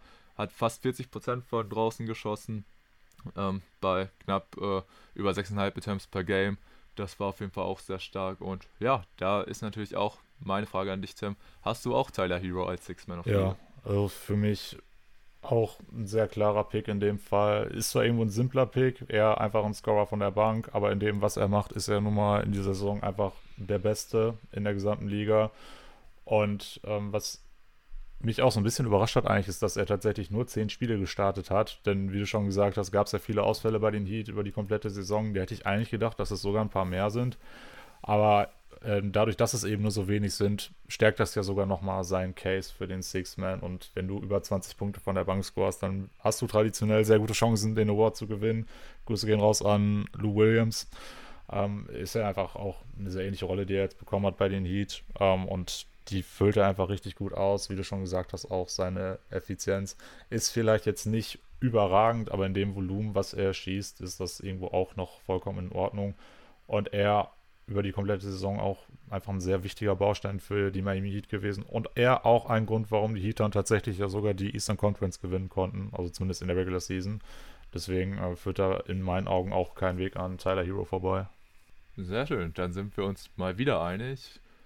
Dann kann man ja mal gespannt sein, ob äh, wir nochmal Uneinigkeit erreichen werden. Aber da bin ich mir eigentlich ziemlich sicher, dass es da zu irgendeinem Punkt werden wir äh, uns nicht einig sein. Aber ja, schlag doch einfach mal die nächste Kategorie vor, bei der wir uns potenziell uneinig bei der wir uns können. potenziell uneinig sein könnten. Ich wollte jetzt eigentlich eine Kategorie vorschlagen, bei der wir uns wahrscheinlich wieder sehr einig sind, ähm, um das einfach mal einfach mal diese Reihe abzuhaken. Und das ist der Defensive Player of the Year. Es würde mich schon schwer wundern, wenn du da nicht Rudy Gobert hast. Und auch wenn das jetzt vielleicht mittlerweile ein bisschen langweilig wirken sollte, wenn Gobert seinen vierten Depoy gewinnt, ist er für mich am Ende des Tages eigentlich außer Konkurrenz, was diesen Award angeht. Ähm, zur Midseason hatten wir ja noch diskutiert, ist es Gobert? Ich hatte da ja sogar noch Draymond Green ein bisschen vorne, der danach aber nur noch sehr wenig gespielt hat und am Ende einfach viel zu wenig Spiele auf seinem Konto hat, um da tatsächlich in Frage zu kommen. Und deswegen ist Gobert da für mich der Spieler, der es einfach gewinnen muss, auch wenn er ich glaube, bei einigen Wettanbietern aktuell sogar Marcus Smart vorne ist. Oder manche sagen ja auch immer wieder, Michael Bridges wäre da ein Spieler. Aber ich bin auch jemand, der einfach der Meinung ist, dass Perimeterspieler es unfassbar schwer haben, diesen Award zu gewinnen. Du kannst einfach als Big Man Fehler der anderen noch ausgleichen. Du kannst ähm, sogar im Fall von Rudy Gobert dafür sorgen, dass die Zone so gut wie gar nicht mehr angegriffen wird. Das ist ja auch so ein, so ein Fakt, dass viele sich so ein bisschen daran aufreiben, dass er eher gar nicht mehr so viele Blocks hat wie in der Vergangenheit. Aber die Spieler wissen eben, dass die Lichter ausgehen, wenn sie in die Zone ziehen, weshalb er einfach so einen enormen Einfluss auf das Spiel hat, beziehungsweise auf die Offense der Gegner. Und ja, da gibt es einfach keinen anderen für mich als Rudy Gobert, was diesen Award angeht. Ja gut, das äh, war, denke ich, von vornherein klar, dass wir uns da definitiv einig sein werden, weil beim Defensive Player of the Year kann man wirklich eigentlich keinen anderen Case machen als den für Rudy Gobert, weil dafür ist er defensiv einfach zu stark, spielt ähm, zu gut und ist auch einfach zu wertvoll. Weil wenn wir uns mal dieses Utah Jazz Team angucken und uns dann Rudy Gobert bei wegdenken, dann äh, glaube ich, sieht das defensiv dann doch sehr, sehr mau aus. Und deswegen ähm, verstehe ich dann auch nicht irgendwie so den Narrativ, dass man teilweise sagt, äh, ja, Gobert der ist, der ist ja gar nicht so gut. Und so hat man ja letztes Jahr in den Playoffs gegen die Clippers gesehen, weil es ist ja nicht seine Schuld, dass sich all seine Mitspieler einfach von den anderen Spielern äh, am Schlagen lassen oder halt, ja, quasi den Gegner offene Würfe gewähren und er dann da rausrotieren muss, weil, ja, du hast schon gesagt, seine Hauptaufgabe ist es einfach, die Zone dicht zu machen. Und das macht er auch sehr, sehr stark. Und ja, wie gesagt, also ich finde eigentlich, man kann gar nicht dagegen argumentieren, dass er diesen Award nicht bekommen sollte. Ich bin auch äh, bei dir, also Draymond hätte ich auf jeden Fall auch Chancen ausgerechnet. Einfach weil, ähm, denke ich, auch viele jetzt so ein bisschen ist, ja, muss man ja einfach sagen, so ein bisschen ist leid sind, Gobert zu wählen. Und ich glaube, einfach zur Abwechslung hätte man gerne mit anders gemacht. Und Draymond sah ja auch wirklich äh, die erste Saisonhälfte sehr, sehr gut aus, ist dann halt leider verletzungsbedingt ja, ausgefallen und hatte somit halt keine Chance mehr auf den Award. Und wie du es auch schon gesagt hast, also ein Perimeterspieler sehe ich den Award halt einfach nicht gewinnen, solange man halt so defensiv dominante Bigs in der Liga hat wie eben Gobert. Dafür ist ihr Einfluss einfach zu hoch. Und deshalb, ja, muss man einfach sagen, also Gobert absolut verdienter Gewinner. Und natürlich sieht das jetzt ein bisschen sehr krass erstmal in der Vita aus, dass er halt jetzt innerhalb von fünf Jahren dann viermal Depoy äh, geworden ist. Aber was will man machen? Also dafür spielt er einfach zu gut. Und ähm, ja, ich kann ja jetzt auch schon mal so vorwegnehmen, äh, die Jazz spielen ja in der ersten Runde gegen äh, die Dallas Mavericks und da bin ich auch mal sehr gespannt, wie das Ganze aussehen wird. Also ich muss sagen, ich habe meinen Respekt vor Rudy Gobert. und ähm, sehe das auf jeden Fall auch nicht so, dass er da irgendwie jetzt so ein Negativfaktor oder so sein sollte, weil das ist irgendwie, ja, man muss es sagen, Rudy Gobert jetzt nicht unbedingt der beliebteste Spieler in der Liga, teilweise natürlich auch äh, selbst verschuldet, aber generell finde ich, ist irgendwie sein Standing wirklich ein bisschen sehr komisch, wenn man sich das mal so vor Augen führt, weil es gibt teilweise, oder teilweise geben Spieler sehr seltsame äh, Kommentare über ihn ab, dass sie ihn irgendwie nicht so wirklich respektieren würden und so, aber ja, wie man sieht, also äh, die Zahlen sprechen für ihn. Und deshalb, ähm, ja, für mich ganz klares Lock hier. Ja, da drei Awards, dreimal einig. Versuch's doch jetzt mal im vierten Anlauf da vielleicht einen kleinen Unterschied rauszuholen. Okay, dann würde ich sagen, ähm, gehen wir in die Kategorie, wo es fast mit am schwierigsten ist, am Anfang der Saison auch ähm, den richtigen Gewinner zu predikten, beziehungsweise, ja, ist es das natürlich bei fast jedem Award, äh, hängt an vielen Faktoren aber was wirklich so ein ähm, Fakt oder was so ein Award ist, wo man nicht unbedingt sagen würde, okay, der, äh, derjenige mit der besten Bilanz oder so bekommt ihn, ist der Coach of the Year. Und da wäre jetzt, ja, erstmal mein Punkt, Tim. Hast oder ist dein Gewinner vom Coach of the Year ähm, ein Trainer, dessen Team das Beste seiner jeweiligen Conference ja. ist? Ja. Das ist interessant, weil dann sind oh, wir uns uneinig. Okay. okay. Sehr schön. Okay, let's go. Dann ähm, fange ich mal an. Denn ich habe mich hier für ähm, äh, Taylor Jenkins entschieden von den Memphis Grizzlies. Und ich weiß, es gab auf jeden Fall genug andere Kandidaten, also vor allem die Kandidaten, auf die ich gerade anspielen wollte, mit Monty Williams und Eric Spoelstra. Beides äh, Trainer, die sich diesen Award dieses Jahr auch definitiv verdient haben wie gesagt, beide äh, einfach das Ganze absolut gerockt. Und äh, ja, wenn du den ersten Platz in einer Conference holst, hast du es dir auch definitiv verdient. Aber du hast es dir genauso verdient, wenn du ja einfach mit deinem Team ähm, den ja, Franchise High an Wins holst, ähm, mit in Zahlen 56. Das Team sehr überraschend auf den zweiten Platz der äh, Western Conference führst und ja, damit einfach alle Erwartungen überfüllst. Ich meine, denk mal dran, ich glaube, als wir halt unsere Saisonvorschau hatten, hatten wir die Grizzlies irgendwo an der 9 oder so, weil wir gesagt haben, so, hm, ja, das sah letztes Jahr schon ganz gut aus, aber die Moves in der Offseason sahen jetzt eher so aus, als würde man so ein bisschen zurückgehen. Aber denkst du, also das Team hat sich super gut entwickelt, die Moves haben sich als absolut richtig ähm, erwiesen, wie zum Beispiel der Adams Trade. Und da muss man auch, denke ich, definitiv Tyler Jenkins äh, da ja, sehr, sehr viel Credit für geben, weil er es halt auch einfach geschafft hat, diese ganzen Spieler einzubauen. Ich meine, wenn man sich dann mal die Grizzlies anguckt, die haben gefühlt eine ewig tiefe Rotation, weil die einfach so viele Jungs ähm, haben, die sie, ja, sag ich mal, so ein bisschen in ihr System mit einbringen müssen, aber da äh, gewöhnen sie sich dann auch schnell ran und dann, ja, spielen die auch wichtige Rollen. Also, wenn du dir halt da zum Beispiel den Desmond Bain anguckst, was der nochmal für einen Sprung jetzt in seinem zweiten Jahr gemacht hat, oder mit Zaire Williams, den Rookie in diesem Jahr, die haben alle wichtige Minuten gespielt und deswegen ähm, ja, war Memphis einfach, weil sie wirklich diesen riesigen Überraschungssprung gemacht haben, für mich ähm, ja, da nochmal der Grund, warum ich sagen würde, okay, 56 Siege, das ist schon echt sehr krass und deswegen ja, möchte ich da auch einfach die Shoutouts an die Grizzlies geben, indem ich hier äh, Taylor Jenkins ähm, den Coach of the Year gebe. Und Fun Fact: ähm, Die Grizzlies haben damit jetzt auch zum ersten Mal ihre Division gewonnen, was ja, man sich vielleicht denken könnte, wenn sie auch ein Franchise High an Wins holen. Aber ja, wie gesagt, einfach äh, richtig, richtig geile Season der Grizzlies. Und ich habe ja auch so ein bisschen äh, ein Herz für die Grizzlies, deswegen ja, musste ich da auf jeden Fall mindestens ein Award in äh, die Richtung von Memphis schicken. Und das sollte zum einen auf jeden Fall der Coach of the Year sein. Ja, ähm, sehr guter Pick. Ich habe auch, was das angeht, sehr lange über Taylor Jenkins nachgedacht. Ähm, er wäre im Endeffekt mein Platz 2. Ähm, ich habe mich am Ende aber dann doch mit minimalen Vorsprung für Monty Williams entschieden. Ähm, ein Argument, was du über Tyler Jenkins gesagt hast, trifft auch auf Monty Williams zu, nämlich, dass man das Franchise zu einem Rekord geführt hat, was die Siege in einer Saison angeht. Und bei mir war am Ende tatsächlich das Ausschlaggebende, dass ich einfach dem besten Team der Liga zumindest einen Award geben wollte. Ähm, nicht, weil ich jetzt das aus Prinzip sowieso machen würde, aber die Suns waren ja, was die Regular Season Wins angeht, nicht nur das beste Team, sie waren schon deutlich das beste Team. Und ich finde, das sollte man dann an der Stelle auch würdigen. Und äh, das war vielleicht jetzt ein kleiner Spoiler auf weitere Awards, dass ich äh, da dann doch den Suns unbedingt noch eingeben wollte. Ähm, aber ja, sorry. Ähm, das war mir wichtig, dass er da auch nochmal ja, eine Belohnung bekommt, den, den Job, den er gemacht hat. Ich finde, da, das geht ja sogar auch noch ein bisschen weiter als nur die aktuelle Saison. Das ist jetzt natürlich irgendwo der, der, ja, die Folge aus einer sehr langen, anhaltenden guten Arbeit. Wenn wir uns überlegen, die Suns kamen damals in die Bubble vor zwei Jahren, war ein Team, was ja zwar rechnerisch noch Chancen hatte auf die Playoffs, aber dann doch schon sehr abgeschlagen war. Was hat man gemacht? Man hat alle verbleibenden Spiele gewonnen. Es hat dann trotzdem nicht gereicht. Ich glaube, ein Win hatte da gefehlt. Aber das war so der Startschuss von einer sehr langen Reise, die dann letztes Jahr bis in die Finals geführt hat und dieses Jahr möglicherweise auch wieder. Ähm, das Team ist einfach perfekt gecoacht von ihm und alles, was da läuft, hat Hand und Fuß und jeder weiß, was der andere macht. Das, das läuft einfach richtig gut. Die Suns sind ein Team, mit dem man auch in den Playoffs dann wieder zu rechnen hat und was sie in der Regular Season gezeigt haben, war einfach überragend. Wie gesagt, Franchise-Rekord aufgestellt bei den Siegen. Dazu kommt ja noch, dass auch Chris Paul und Devin Booker jeweils ein paar Spiele verpasst haben. Chris Paul ja sogar noch ein paar mehr. Und das hat dem Team gar nicht mal so krass geschadet, wie man das vielleicht vermuten hätte können.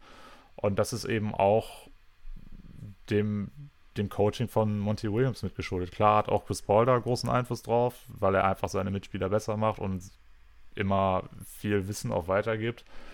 Aber auch Monty Williams hat da einfach eine Rolle gespielt, die man da nicht unterschätzen darf. Und ähm, ja, alles in allem deswegen er dann den, der Coach, den ich dann für diesen Award picken würde. Gut, absolut verständlich. Wie gesagt, ähm, ich habe es ja auch vorab gesagt, also ich hätte jeden Case äh, verstanden, den man hier für Monty Williams oder Eric Spoelstra macht. Ähm, generell wirklich viele, viele ähm, gute Head Coaches diese Season gehabt. Also da kann man auch noch zum Beispiel mal den Nick Nurse von den Raptors erwähnen oder auch einen JB Bickerstaff von den Cavs. Und ja, deshalb würde ich sagen, ähm, können wir dann auch einen Haken hinter den Coach of the Year machen und dann, ja, würde ich dir wieder die Wahl für den nächsten Award. Ja, so ganz viel bleibt ja nicht mehr. Ich würde jetzt einfach mal mit dem Most Improved Player weitermachen, mit dem MIP. Und da ist es tatsächlich so, dass ich da auch schon Grizzlies-Spieler habe, was meine, Entscheidung beim Coach of the Year dann auch nochmal ein bisschen einfacher gemacht hat. Und zwar habe ich mich da für John Morant entschieden. Er, ein Spieler, der vor der Saison als Starting Point Guard galt, schon als überdurchschnittlich, ähm, obwohl er ja noch sehr jung war. Ähm, dennoch hat sich einfach sein, seine Leistung so krass verbessert. Er hat da riesige Sprünge gemacht und ist von einem ja, leicht überdurchschnittlichen Starting Point Guard zu einem der Stars der Liga geworden. Und wenn man sich jetzt mal alle Spiele anguckt, die, für die man irgendwie einen Case machen könnte für den Most Improved Player, dann fällt bei Jamrand eine Sache auf, nämlich dass er nicht nur, was jetzt individuelle Stats angeht, einen Riesensprung gemacht hat. Ähm, es gibt auch einfach keinen Spieler, der mit seinem Sprung so eine enorme Wertigkeit für das eigene Team erreicht hat. Klar werden jetzt auch wieder Leute sagen, ja, aber wenn er nicht spielt, dann steht man ja auch 20-2 oder so. Aber wenn man sich dann wieder anguckt, gegen wen man dann gespielt hat in dieser Zeit, dann sieht das auch schon wieder ein bisschen anders aus. Aber ja, die Entwicklung, die er gemacht hat, eben von einem NBA-Spieler zu einem NBA-Star, die kann sich wirklich sehen lassen. Und auch das ein Award für mich. Da bin ich mir ziemlich sicher, wirst du auch keinen anderen picken. Ja, Wow, genau, schön. da sind wir uns wieder einig. Also ich habe es ja schon vorhin angedeutet, ich schicke äh, zwei Awards nach Memphis. Und ja, was soll man noch groß über Ja sagen? Also den einzigen Case, den manche ja gesagt haben, wäre, dass äh, ja so ein Award wie der Most Improved Player jetzt nicht unbedingt so für die Spieler dieser Kategorie, sag ich mal, da ist, sondern halt eher für die äh, Spieler so ein, ja, ein oder zwei Tiers oder dann vielleicht noch mehr drunter, weil man muss echt ja sagen, Ja hat hier jetzt einfach diesen Sprung geschafft vom, ja, Star, Franchise-Player in Spät zur wirklich unangefachteten Nummer 1 bei den Grizzlies zum All-Star-Starter und ähm, ja, natürlich hat er jetzt auch ein paar Spiele verpasst, was so zum Beispiel seinen All-NBA-Case für mich ein bisschen schwieriger gestaltet. Aber ja, hätte er da auch noch ein paar Spiele mehr gemacht, äh, würde das Ganze auch nochmal anders aussehen. Und klar, da, mit der Bilanz sieht das jetzt ein bisschen komisch aus, nur äh, da kann ja dann nicht wirklich jemand irgendwie den Case machen, dass äh, die Grizzlies ohne Jar besser spielen würden. Ähm, denn ich denke, besonders in den Playoffs wird es auch auf ihn ankommen. Und da muss man ja auch einfach sagen, da ist er eigentlich der perfekte Spieler für. Klar, er ist jetzt nicht so einer, der dir ähm, einen potenziellen Game-Winner oder so von draußen unbedingt sicher verwandeln würde. Da würde ich ihn jetzt auch nicht unbedingt vertrauen. Aber wie gesagt, was er einfach für eine Spielweise hat, er ist halt einfach so vieles, er zieht in die Zone, hat phasenweise die meisten Punkte äh, ähm, im V-Paint gemacht als einfach kleiner Guard, was absolut verrückt ist, also mehr als irgendein Big oder ja, vergleichsweiser Spieler. Also diese Explosivität, die er einfach in seinem Spiel mitbringt, ist was ganz eigenes. Diese Energie auch einfach, die er dadurch auf den Platz bringt und äh, damit auch seine Mitspieler mitzieht. Ich glaube, er ist wirklich jemand, der ja quasi in seiner ganz eigenen Art als Leader auch enorm wichtig für so ein Team ist. Deswegen, es freut mich ungemein, dass ähm, ja, die Grizzlies einfach so gut funktionieren und das auch einfach für Jar jetzt schon so gut in sein erst dritten Jahr läuft. Das muss man ja auch erstmal sehen. Ne? Er ist wirklich jetzt erst das dritte Jahr in der Liga und dafür halt wirklich so eine Saison jetzt schon zu spielen, das ist einfach enorm stark. Und mich als, äh, ja, kleinen Ja Moran Fanboy freut es einfach ungemein und deswegen äh, gebe ich Ihnen auf jeden Fall hier diesen Award. Ja, gut, dann darfst du auch den nächsten aussuchen. So ganz viel Auswahl gibt es ja nicht mehr. Du bist dran. Ja, ähm, wir haben uns schon vorab, glaube ich, schon dazu entschieden, ohne darüber zu sprechen, dass wir sowas wie den Executive of the Year nicht küren werden, haben wir ja auch in unseren, ja, ich glaube in unserer Award-Vorschau, bei unseren Mid-Season Awards und so haben wir das Ganze auch nicht gemacht. Und ja, dann bleibt nicht mehr so viel übrig und ich würde sagen, wir reden über den MVP. Und ja, wir haben es ja schon vorhin so ein bisschen gesagt, dass wir jetzt nicht unbedingt dann noch einen Platz 1, 2 oder 3 machen werden. Aber ich sag mal, hier ist es ja quasi so, es gibt quasi nur drei Kandidaten, beziehungsweise was heißt nur, es gibt viele Spieler, die eine richtig, richtig starke Saison gespielt haben. Da denke ich zum Beispiel an jemanden wie einen Devin Booker, den du ja auch angesprochen hast. Und eigentlich ist es komisch, dass äh, kein oder dass man hier keinen von den Suns einen Award gibt, äh, das ist mir auch klar. Aber ähm, bei aller Liebe für Booker kann ich ihn hier nicht einfach auf eine Stufe mit den drei anderen Jungs stellen. Und das sind einfach ähm, Joel Embiid, Nikola Jokic und Janis Antetokounmpo. Die drei spielen wirklich in ihrer eigenen Welt. Das muss man wirklich sagen, weil es auch gefühlt noch nie solche Spielertypen gab. Ich meine, das sind einfach Bigs, die ja so ziemlich alles können. Und das ist einfach echt extrem krass, den Jungs immer wieder beim Spielen zuzuschauen. Und da jetzt überhaupt zwischen den drei sich auf einen Spieler festzulegen, den man hier quasi ja, als Sieger bestimmt und dem man dem MVP Award gibt, das ist mir schon echt extrem schwer gefallen. Und ich bin sehr gespannt, wen du da auswählt hast. Und ich glaube, ich werde dich jetzt ein bisschen überraschen, denn mein MVP ist Nikola Jokic. Ich entscheide mich dazu, den Joker das Ganze Back-to-Back -back zu geben, was vielleicht etwas überraschend ist, weil man muss ja sagen, er hat das Ganze ja erst letztes Jahr gewonnen, was vielleicht auch für so ein bisschen Voters-Fatigue sorgen kann. Oder dass man dann sagt, dann gibt man es vielleicht lieber einem Beat, der es noch gar nicht gewonnen hat, oder einen Janis, der jetzt auch dann quasi äh, ja, ein Jahr Pause hatte. Ähm, und der halt einfach schon seit Jahren auf so einem enorm hohen Niveau spielt, aber das machen die anderen ja ehrlich gesagt auch. Und äh, ja, wie gesagt, Jokic finde ich bei aller, auch wenn er zum Beispiel den schlechtesten Rekord äh, von den Jungs hat, ähm, ist halt mit seinem Team nur Sechster in äh, der Western Conference geworden, aber trotzdem einen 48-34 Rekord ähm, aufzustellen, wobei dein bester Mitspieler in der gesamten Saison Aaron Gordon war und da, danach wurde es dann eigentlich schon ziemlich dünn, äh, wenn man das mal vergleicht mit was für Mitspielern da teilweise halt ähm, Janis und auch Embiid spielen konnten. Ähm, auch wenn man bei zum Beispiel Embiid noch den Case mit Simmons und so machen würde ja, muss ich einfach sagen, Jokic kriegt einfach diesen Award, weil sie haben alle drei einfach ihre enormen Qualitäten. Klar kannst du auch sagen, Jokic ist irgendwo der schlechteste Verteidiger von den dreien, wobei ich auch finde, dass er sich da verbessert hat. Aber was ich wirklich so unfassbar an Nikola Jokic schätze, ist einfach seine Fähigkeit von ihm, seine Mitspieler besser zu machen. Weil das habe ich ja jetzt gerade auch schon angedeutet. Sein bester Mitspieler in dieser Season war einen Aaron Gordon, einfach weil ja mit Michael Porter Jr. und Jamal Murray verletzungsbedingt Optionen 2 und 3 ausgefallen sind. Und nichtsdestotrotz hat ja Jokic einfach diese Nuggets-Offensive angeführt, hat viele Rollenspieler, wo man wirklich sagen würde, hm, ja, okay, so krass im Vergleich zur äh, der Liga sind sie vielleicht jetzt nicht, aber nichtsdestotrotz haben dann so Leute wie Will Barton, Monte Morris oder auch ein Bones Highland, schau das an der Stelle nochmal an ihn, die haben einfach richtig gut aufgezockt, einfach weil gefühlt jeder, der mit Nikola Jokic zusammen auf dem Parkett steht, automatisch besser wird, weil er wird dich finden, er wird die Pässe zuspielen oder er wird überhaupt erst die Räume erschaffen.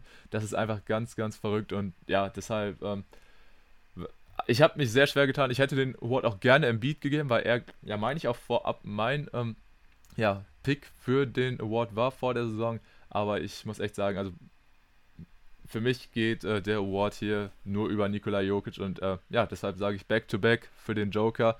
Wie sieht es denn bei dir als Nuggets-Fan aus? Hast du dich auch für Jokic entschieden? Ähm, Wir können es ja mal so machen. Was würdest du denn vermuten, wen ich gepickt habe? Denn ich wäre mir eigentlich ziemlich sicher gewesen, ah. dass du Embiid nimmst. Ja, das habe ich mir auch fast gedacht, dass du denkst, dass ich Embiid ah, nehme. Umgekehrte Psychologie, aber, sehr gut. Ähm, ja, genau. Nein, aber das äh, hat ja dann keinen äh, äh, Grund darauf, wie man sich selbst dann äh, entscheidet. Aber ähm, ich glaube, du hast Janis genommen. Ähm, ich sag mal so, ich werde dich jetzt noch ein bisschen auf die Folter spannen und mal einen kleinen Vortrag halten. Also, ich finde es grundsätzlich ja immer ziemlich schwierig, wenn du deine Awardwahl von Narrativen abhängig machst. Das ist was, was ich überhaupt nicht mag. Klar, könntest du dich jetzt hinstellen und sagen, ja, Embiid hatte ihn noch nicht, deswegen könntest du ihm den ja geben. Dann kommt ja noch dazu, dass wir bei ihm überhaupt nicht wissen, ähm, wie lange er überhaupt noch auf diesem Niveau spielen kann, da er ja von den drei Kandidaten auch der mit der großen Verletzungshistorie ist und dann die Simmons-Geschichte kannst du da von mir aus auch noch mit reinschmeißen. Das sind so Sachen, die ich eigentlich komplett außen vor lasse. Ähm, ich habe gedacht, wenn du jetzt drei Spieler hast, die du miteinander vergleichen sollst, dann ist es schon mal ziemlich schwierig, da so einen Dreiervergleich zu machen. Deswegen wollte ich von vornherein einen Spieler ausschließen, damit ich zwei direkt vergleichen kann, weil das einfacher ist. Und wenn man so sich jetzt die drei mal so grob anguckt, dann, dann fällt eben eine Sache auf, die, die mich extrem stört. Und das ist dann tatsächlich die Platzierung von Jokic und den Nuggets in dem Fall. Ich tue mich einfach extrem schwer damit, jemandem den MVP zu geben, wenn er es nicht schafft, mit seinem Team den Homecourt Advantage zu erreichen. Klar liegt das daran, dass Jamal Murray und Michael Porter Jr. entweder komplett die Saison verpasst haben oder zumindest zu großen Teilen und wenn fit, dann auch nicht wirklich fit im Fall von MPJ.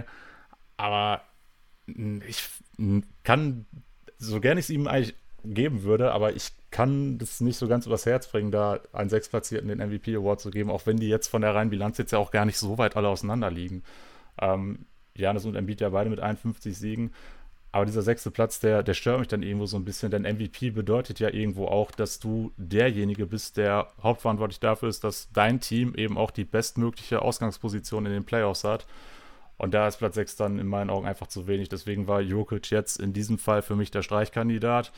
Und dann blieben noch Janis und Embiid über. Und ähm, wenn man die beiden jetzt mal auch rein statistisch vergleicht, also statistisch mäßig wäre Jogic natürlich die klare Nummer 1 gewesen, weiß ich. Aber wie gesagt, da gibt es eben dieses eine ähm, Ausschlusskriterium, was ich da einfach sehe.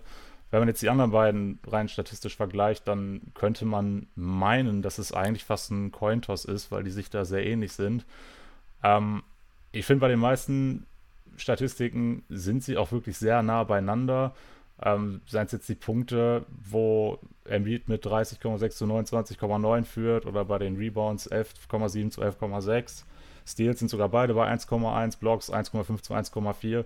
Das ist alles unfassbar nah beieinander. Es gibt aber dann doch so ein paar Sachen, wo sie sich dann doch ein bisschen unterscheiden. Und das sind Statistiken, die alle in Richtung Janis gehen. Ähm, sei es bei den Assists 5,8 zu 4,2 ist dann schon ein sichtbarer Unterschied. Auch bei den Turnovern ist dann Janis ein bisschen besser, sein True Shooting ist besser, seine Effective Field Goal Percentage ist deutlich besser und auch allgemein seine reine Field Goal Percentage. Und das Ganze macht er sogar in weniger Minuten. Und das sind natürlich irgendwo alles Nuancen, aber alle führen dann irgendwo in Richtung Janis. Und auch wenn wir uns jetzt den Rekord angucken, habe ich schon gesagt, beide haben 51 Siege. Dennoch kannst du jetzt sogar auch da nochmal eine kleine Nuance Richtung Janis geben, da er dann doch Platz 3 hat gegenüber Platz 4, weil eben ähm, der Tiebreaker auf Seiten der Bugs ist. So waren es dann irgendwo viele Kleinigkeiten, die dann doch letztendlich für mich dann relativ sichtbar doch dann Janis zum MVP gekürt haben und damit hast du äh, richtig gegessen. Sehr nice. Ich äh, kenne dich doch sehr gut und äh, hab's mir schon fast gedacht, dass du auf jeden Fall nicht Jokic nehmen wirst. Warum? Und, äh, ja, weil, weil das, äh, das machst du einfach nicht so, weil ich, ich auch äh, so ein bisschen mir gedacht habe, hm, Record könnte vielleicht für ein Thema sein und dass, dass du es dir quasi nicht zu einfach machen wolltest und als Nuggets-Fan natürlich den Nuggets-Spieler nimmst. Äh, ich sehe deine Argumente auch zu zahlen mit dem Record und so, aber ich muss halt auch sagen, wie gesagt, äh, das ist ja jetzt, finde ich, nicht so eine Saison, äh, wo man jetzt sagen würde, okay, die Nuggets sind nur Sechster und Jokic wird MVP. Man kann ja einen sechstplatzierten Team nicht den MVP geben. Ähm, Grüße gehen raus an Russell Westbrook, das wäre so ein MVP. Der, das war ja auch Bullshit. Ja, der, der war Bullshit, aber ähm, das war ja auch eine andere Konstellation, sag ich mal. Äh, da, ist, da ist halt Jokic, besonders mit den Nuggets, ähm, ja, einfach in einer ganz anderen äh, ja, Konstellation und äh, das möchte ich dann auch nicht weiter vergleichen. Aber ich finde das ganz schön, dass wir dann quasi ja jetzt im Endeffekt das, äh, die Konstellation haben. Bei dir gewinnt Janis den MVP, bei mir Jokic und Embiid. Je, oder scheißegal, wie es ausgeht, Embiid äh, darf sich zumindest in echt schon mal als ähm, Scoring-Champion äh, bezeichnen, was ja auch stark ist. Äh, vielleicht ist das für manche der entscheidende Punkt. Aber ja, man merkt vielleicht äh, auch daran, dass äh, es einfach so extrem eng ist, dass man sich einfach, ja, es, äh, also man sagt ja sonst eigentlich immer, wenn es eine 50-50 ist, man kann eine Münze werfen und ja, äh, hier kann man eine dreiseitige Münze werfen, keine Ahnung, Alter, es ist so knapp, ich weiß nicht, wann schon mal so ein enges Rennen gab und äh, aber ich möchte das Ganze nochmal mit einem Zitat von Josh Giddy beenden, um mein ähm, Jokic-Case nochmal zu unterstreichen. The most valuable player is the player that makes the most players valuable. Stark. Punkt. Also, Shoutout an Josh Giddy für äh, diesen Tweet. Also, ähm, man kann vielleicht denken, Josh Giddy bereitet äh, seinen MVP-Case in ein paar Jahren vor. Schauen wir mal. Äh, also Giddy auch einfach, den habe ich gerade schon wieder vergessen, als ich über die ganzen coolen Rookies dieses Jahr gesprochen habe. Äh, wir werden jetzt auch nicht irgendwie noch welche ähm, All-NBA, All-Defense, All-Rookie-Teams machen, weil dafür fehlt uns ein bisschen die Zeit, weil wir sind jetzt schon über eine Stunde drin und haben noch gar nicht über die anstehenden Playoffs geredet. Und ja, deshalb würde ich sagen, Tim, ähm, wenn du jetzt sonst nichts weiter zu den Awards hast, können wir ja eigentlich ohne große Umschweife zumindest erstmal in Richtung Play-In-Spiele gehen, oder? Ja, kannst gerne damit direkt weitermachen. Gut, dann würde ich sagen, ähm, ja, fangen wir mal im Westen an, denn da kommt es zum einen zu der Paarung ja, zwischen den Minnesota Timberwolves und den LA Clippers. Ähm, ja, der Gewinner von den beiden wird als siebter dann auf die Memphis Grizzlies in den Playoffs stoßen. Und ähm, ja, die Timberwolves mit vier Siegen mehr, dann doch relativ deutlich noch vor den Clippers gelandet. Ich muss allerdings sagen, nichtsdestotrotz ähm, gehe ich hier mit den Clippers, einfach weil das Team mehr Erfahrung hat, jetzt auch mit Paul George und Norman Powell, die jetzt zurückgekommen sind, die mit Sicherheit noch nicht wieder bei 100% sein werden, aber nochmal zusätzliche Scoring-Optionen dazu gewonnen haben, die den Clippers ja jetzt so ein bisschen über die Saison immer mal wieder gefehlt haben, einfach durch die Ausfälle der beiden Superstars. Aber generell, wie sich die Clippers jetzt über die Saison verkauft haben, fand ich schon richtig, richtig stark. Und wie gesagt, sie haben einfach schon die Erfahrung in den Playoffs. Und deswegen traue ich ihnen da irgendwo mehr zu in so ein Do-or-Die-Spiel gegen die Timberwolves, die natürlich, ja, quasi die jungen Wilden sind, aber wie gesagt, Playoff-Erfahrung ist da nicht viel. Da hatten sie einfach erst ja, vor ein paar Jahren diesen einen kurzen Run mit den äh, Butler Timberwolves, wo sie aber eigentlich auch nur in der ersten Runde verprügelt worden sind. Und wie gesagt, ich glaube, da ist wirklich die Erfahrung ein großer Faktor, weil es ist natürlich auch interessant, dass es zum Matchup zwischen Pat Beverly und sein Ex-Team kommt. Vielleicht läuft er ja in dem Spiel offensiv total heiß und versenkt die Clippers alleine oder er hat wieder seine Nerven nicht im Griff, macht irgendwas Dummes und kostet dadurch irgendwie den Timberwolves dieses Match. Ich glaube, er wird so ein kleiner X-Faktor sein in dem Game.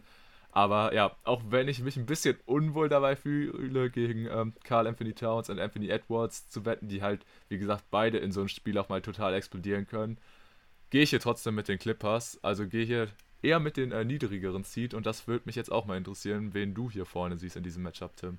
Ich sehe da auch die Clippers vorne auch ziemlich klar. Ich finde auch der Grund, warum die Wolves überhaupt am Ende Siebter geworden sind und vor den Clippers gelandet sind, ist einfach dem geschuldet, dass die Clippers dieses enorme Verletzungspech hatten. Wir haben Kawhi das ganze Jahr noch nicht gesehen. Wir haben Paul George auch nur in sehr wenigen Spielen gesehen. Dann kam Norman Powell, galt so ein bisschen als neue Waffe in der Offensive, war aber auch schnell wieder raus. Und ja, zwei von den drei genannten sind jetzt auch schon wieder beim Team. Und ich finde einfach, ne, wenn wir uns jetzt mal vorstellen, wie die Clippers ausgesehen hätten, wenn sie eben weniger Verletzungen gehabt hätten und davon verschont geblieben wären, dann wären die auch in der Tabelle deutlich weiter oben und hätten nicht mal das Play-In spielen müssen. Aber ja, wie das nun mal so ist, du steckst nicht immer so ganz drin in der Gesundheit deiner Spieler.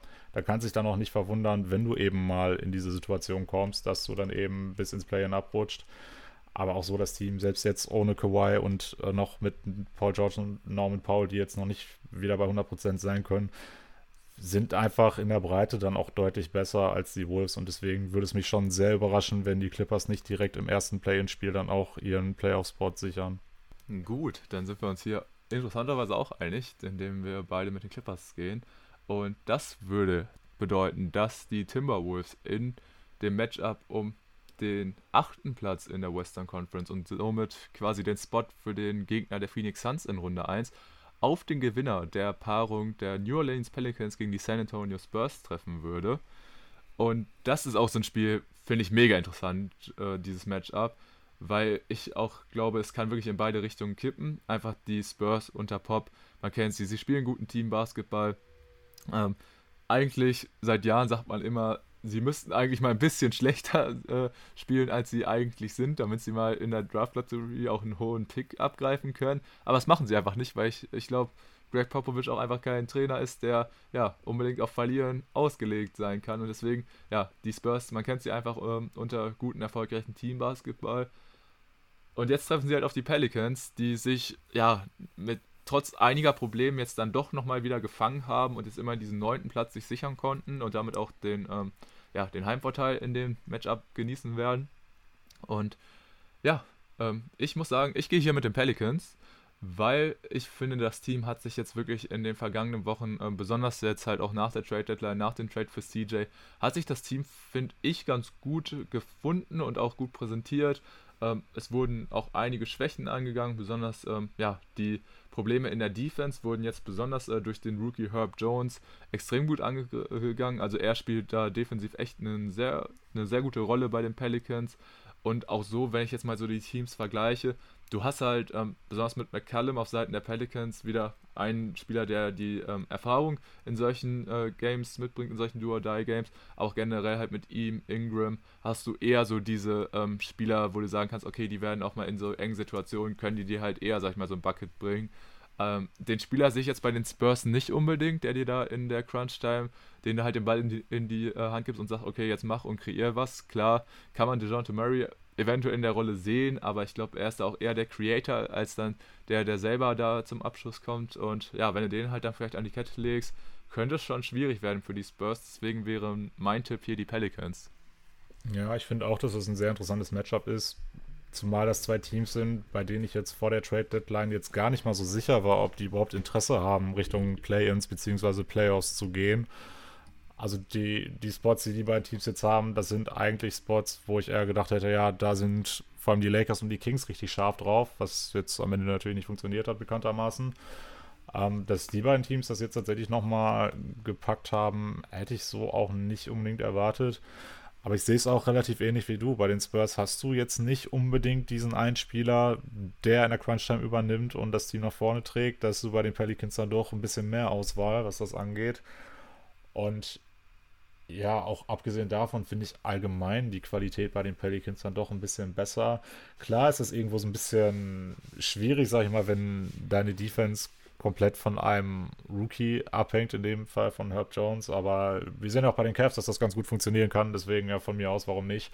Ähm, er ist ja nun mal der beste Verteidiger in dem Team. Kann man nicht anders sehen. Und äh, ja, deswegen würde ich mich da dich dir wieder anschließen und ähm, auch in diesem Fall auf die Pelicans tippen.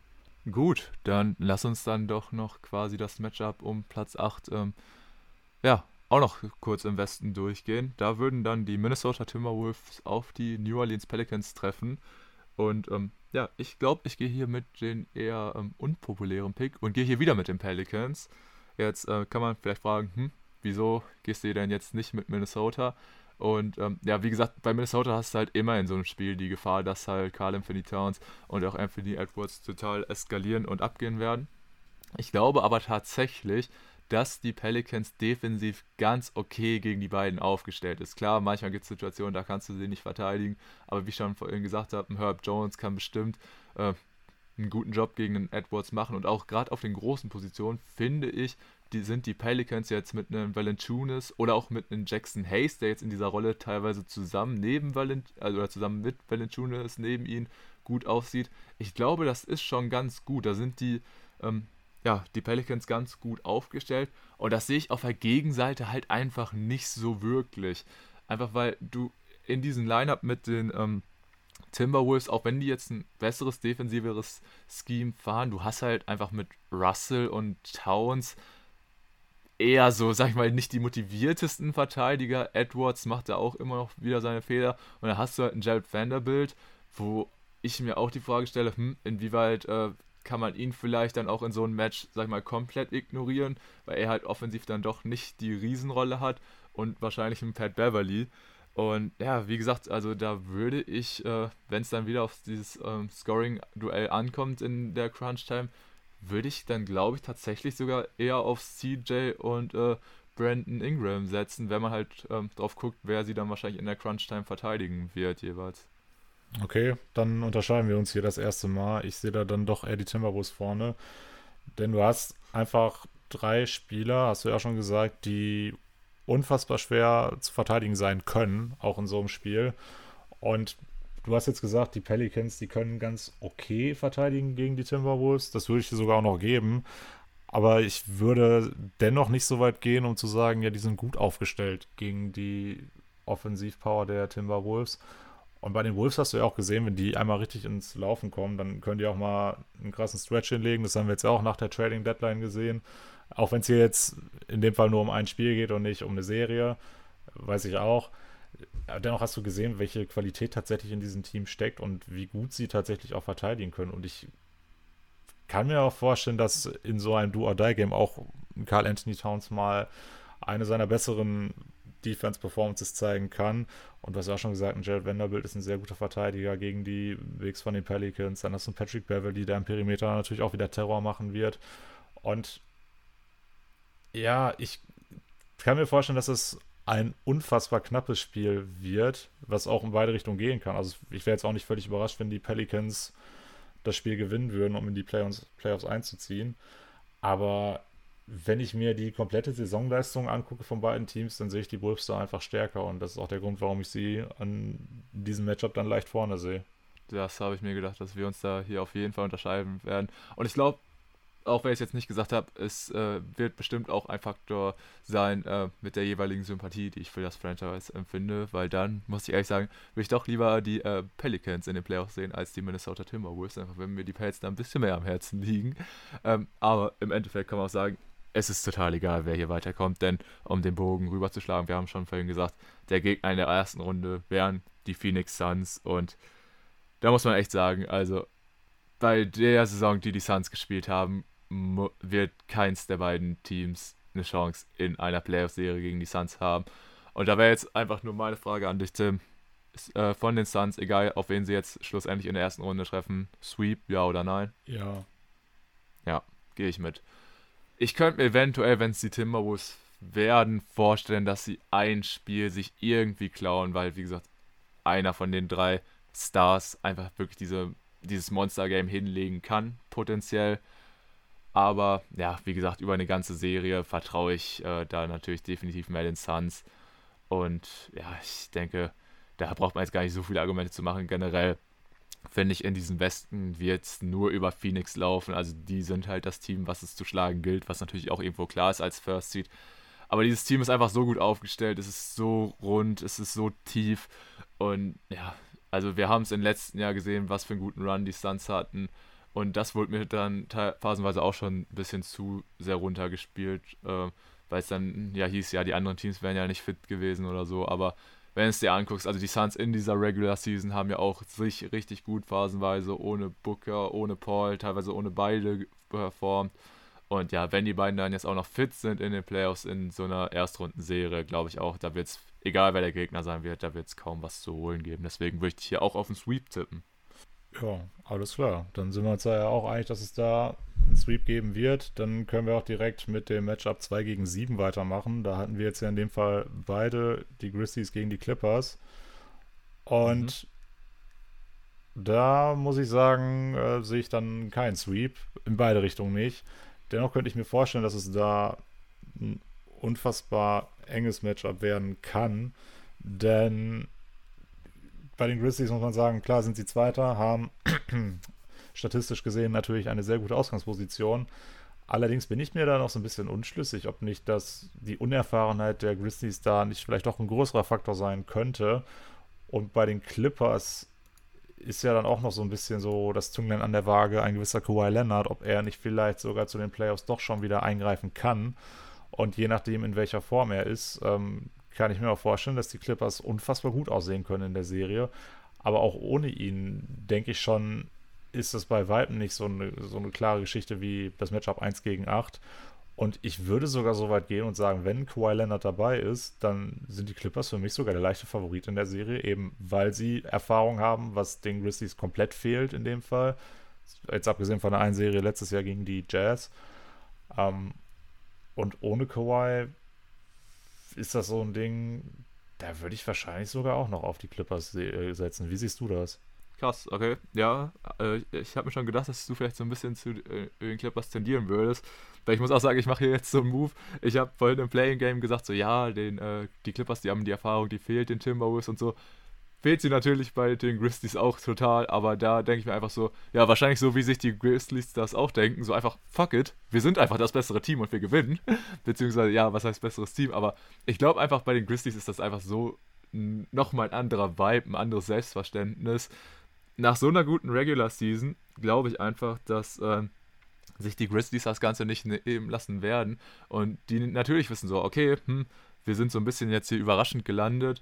Äh, vielleicht, äh, ja, oder viele denken so, wir, vielleicht strauchen wir jetzt in den Playoffs, aber zeigen wir denen noch erstmal, was für ein gutes Team wir, wie gesagt, sind. Weil das muss man echt sagen, wie gesagt, die Grizzlies, sie haben eine gute Playoff-Rotation beziehungsweise eine gute Tiefe.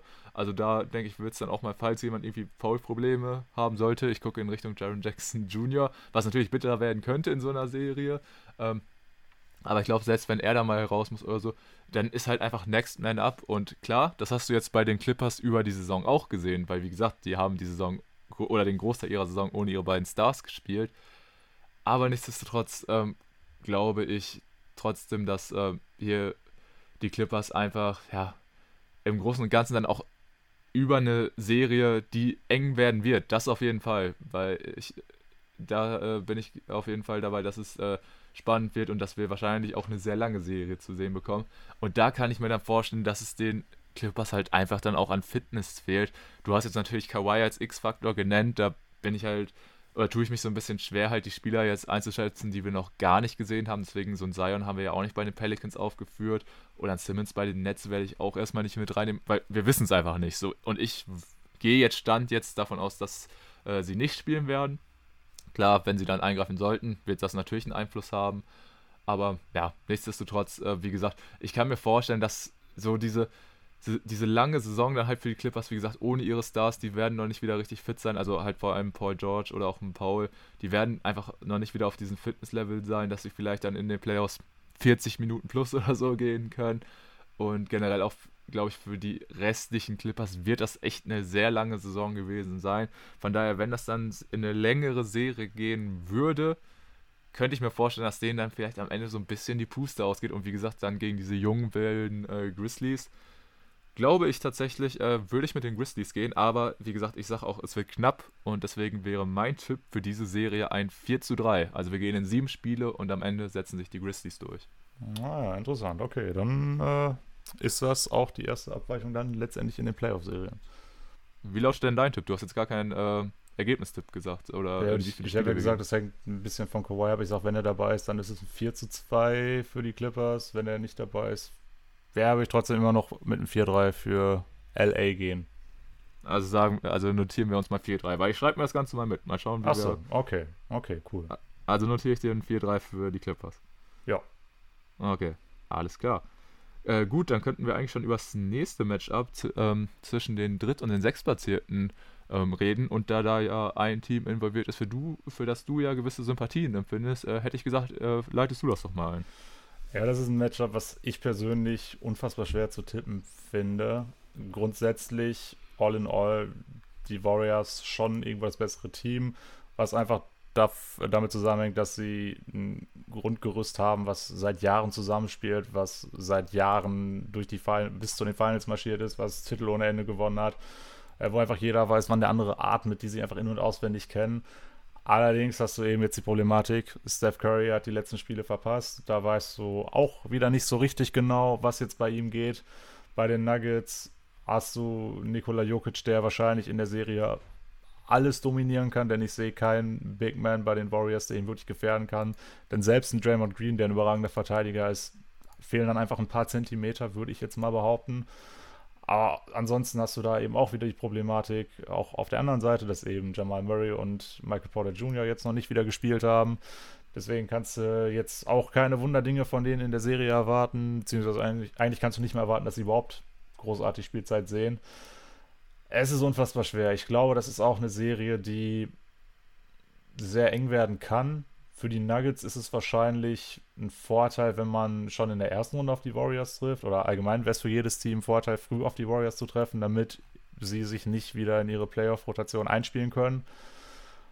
Ähm, deswegen, ja, ist das schon mal praktisch. Du hast auf beiden Seiten irgendwo klare Vorteile, Matchup-mäßig, denn auch wenn, wenn Curry wieder spielt, wer von den Guards bei den Nuggets soll ihn großartig aufhalten? Jetzt hast du da jetzt auch nicht die allergrößten Optionen.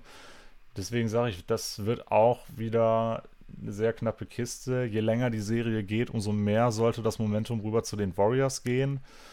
Ähm, ich würde jetzt an der Stelle einfach mal sagen, dass die Nuggets eben dadurch, dass Jamal Murray und Michael Porter Jr. vermutlich fehlen oder selbst wenn sie da sind, eben nicht eingespielt sind mit dem ganzen Team, dass da dann einfach am Ende ein paar Prozent fehlen und die Warriors das Ding in sechs Spielen gewinnen. Mhm. Okay, also Tim hier natürlich, wie man es so ein bisschen kennt, dass man bei seinem eigentlichen Team ein bisschen pessimistischer ist. Ja, äh, und Chris vom Erbe Podcast würde jetzt sagen, ich bin ein schlechter Fan, aber das ist mir an dieser Stelle egal.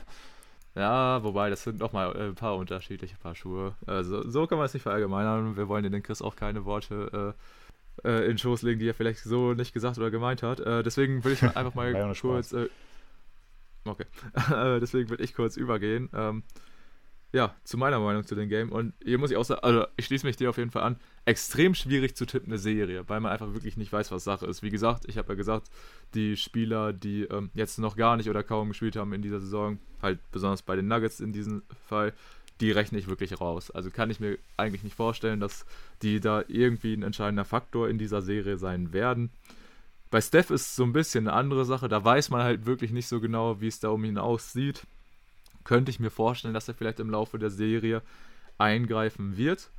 Und ja, dann hast du es ja auch schon gesagt, so ein bisschen sieht man eher die Warriors vorne, einfach weil sie auch so ein bisschen das breitere Roster haben.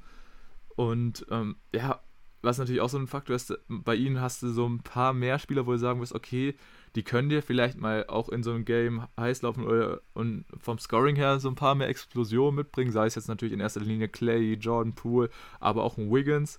Also so rein von der Konstellation würde ich auch eher bei dir sein und sagen Golden State, aber das ist jetzt mal wieder so ein ähm, kompletter, ja, ich scheiße eigentlich auf alle Umstände und äh, deswegen sage ich, äh, ich wette nicht gegen meinen MVP und ich sage, äh, Jokic führt die Nuggets zu einem 4 zu 2 Sieg. Okay, spannend. Alles klar. Gut. Also da quasi für mich der erste Upside, wo ein Team mit Homecourt Advantage dann die Serie abgibt gegen ein niedriger erzieltes Team. Und ja, dann äh, würde ich sagen, können wir schon zum ja, letzten Erstrunden-Matchup im Westen gehen, oder? Ja, sehr gerne. Und das darfst du natürlich auch einleiten. Gut, denn das ist eine Serie, auf die ich mich sehr freue, denn meine Dallas Mavericks sind erneut in den Playoffs vertreten. Jetzt ähm, zum dritten Mal in Folge, wo ich auch äh, ja quasi das Ganze intensiver verfolge. Und ja, jetzt halt in dieser Serie, in dieser ersten Runde, trifft man mal nicht auf die LA Clippers. Ich weiß, es ist total ungewohnt. Ich weiß auch noch nicht so ganz, äh, was mit mir anzufangen ist, jetzt mit diesen seltsamen Umständen dann nicht äh, ja, von Spielern wie Marcus Morris oder so sieben von neun Dreiern in ein Spiel reingeworfen zu bekommen. Aber ja, man trifft in der ersten Runde nicht auf die Clippers, sondern auf die Jazz. Und das ist ein Matchup, hättest du mich so vorab gefragt, gegen was für ein Team würdest du in der ersten Runde aus Sicht von Dallas am liebsten spielen? Hätte ich wahrscheinlich sogar wirklich die Jazz gesagt. Einfach weil die Jazz in dieser Saison, sie waren zu Beginn ähnlich stark wie in der vergangenen Saison in der Regular Season, sind da erst ganz schön gut durchgeprescht und dann sind sie so ein bisschen abgefallen. Also der Trend geht bei den Jazz eher in eine negative Richtung und wenn man das mit den ähm, Mavs vergleicht, die jetzt halt Besonders halt dann nochmal nach der Trade-Deadline, nachdem ja ihr Trade von vielen Leuten, darunter auch von mir, sehr kritisch äh, gesehen wurde, haben sie dann doch echt nochmal einen Sprung gemacht und konnten sich äh, ja jetzt hier den vierten Platz sichern, hatten sogar noch Chancen auf den äh, dritten Platz, aber da haben die Warriors dann nichts anbrennen lassen im letzten Spiel, sonst hätte es einfach eine Erstrundenserie zwischen unseren beiden Lieblingsteams gegeben, Tim. Das wäre auch total verrückt gewesen. Haben wir ja schon mal im letzten Jahr so ein bisschen gesagt, was dann wohl hier los wäre. Aber ja, so erstmal nicht. Ähm, so treffen halt jetzt die Mavs auf die Jazz. Und wie ich schon gerade gesagt habe, also die Tendenz geht eher in Richtung Dallas, vom, zumindest von der Formkurve. Und äh, ich bin da auch weiterhin positiv. Jetzt gab es allerdings in der vergangenen Nacht einen sehr großen Downer und das war, dass Luka Doncic sich verletzt hat gegen die San Antonio Spurs im letzten Spiel. Und man spricht da von einer Wadenzerrung.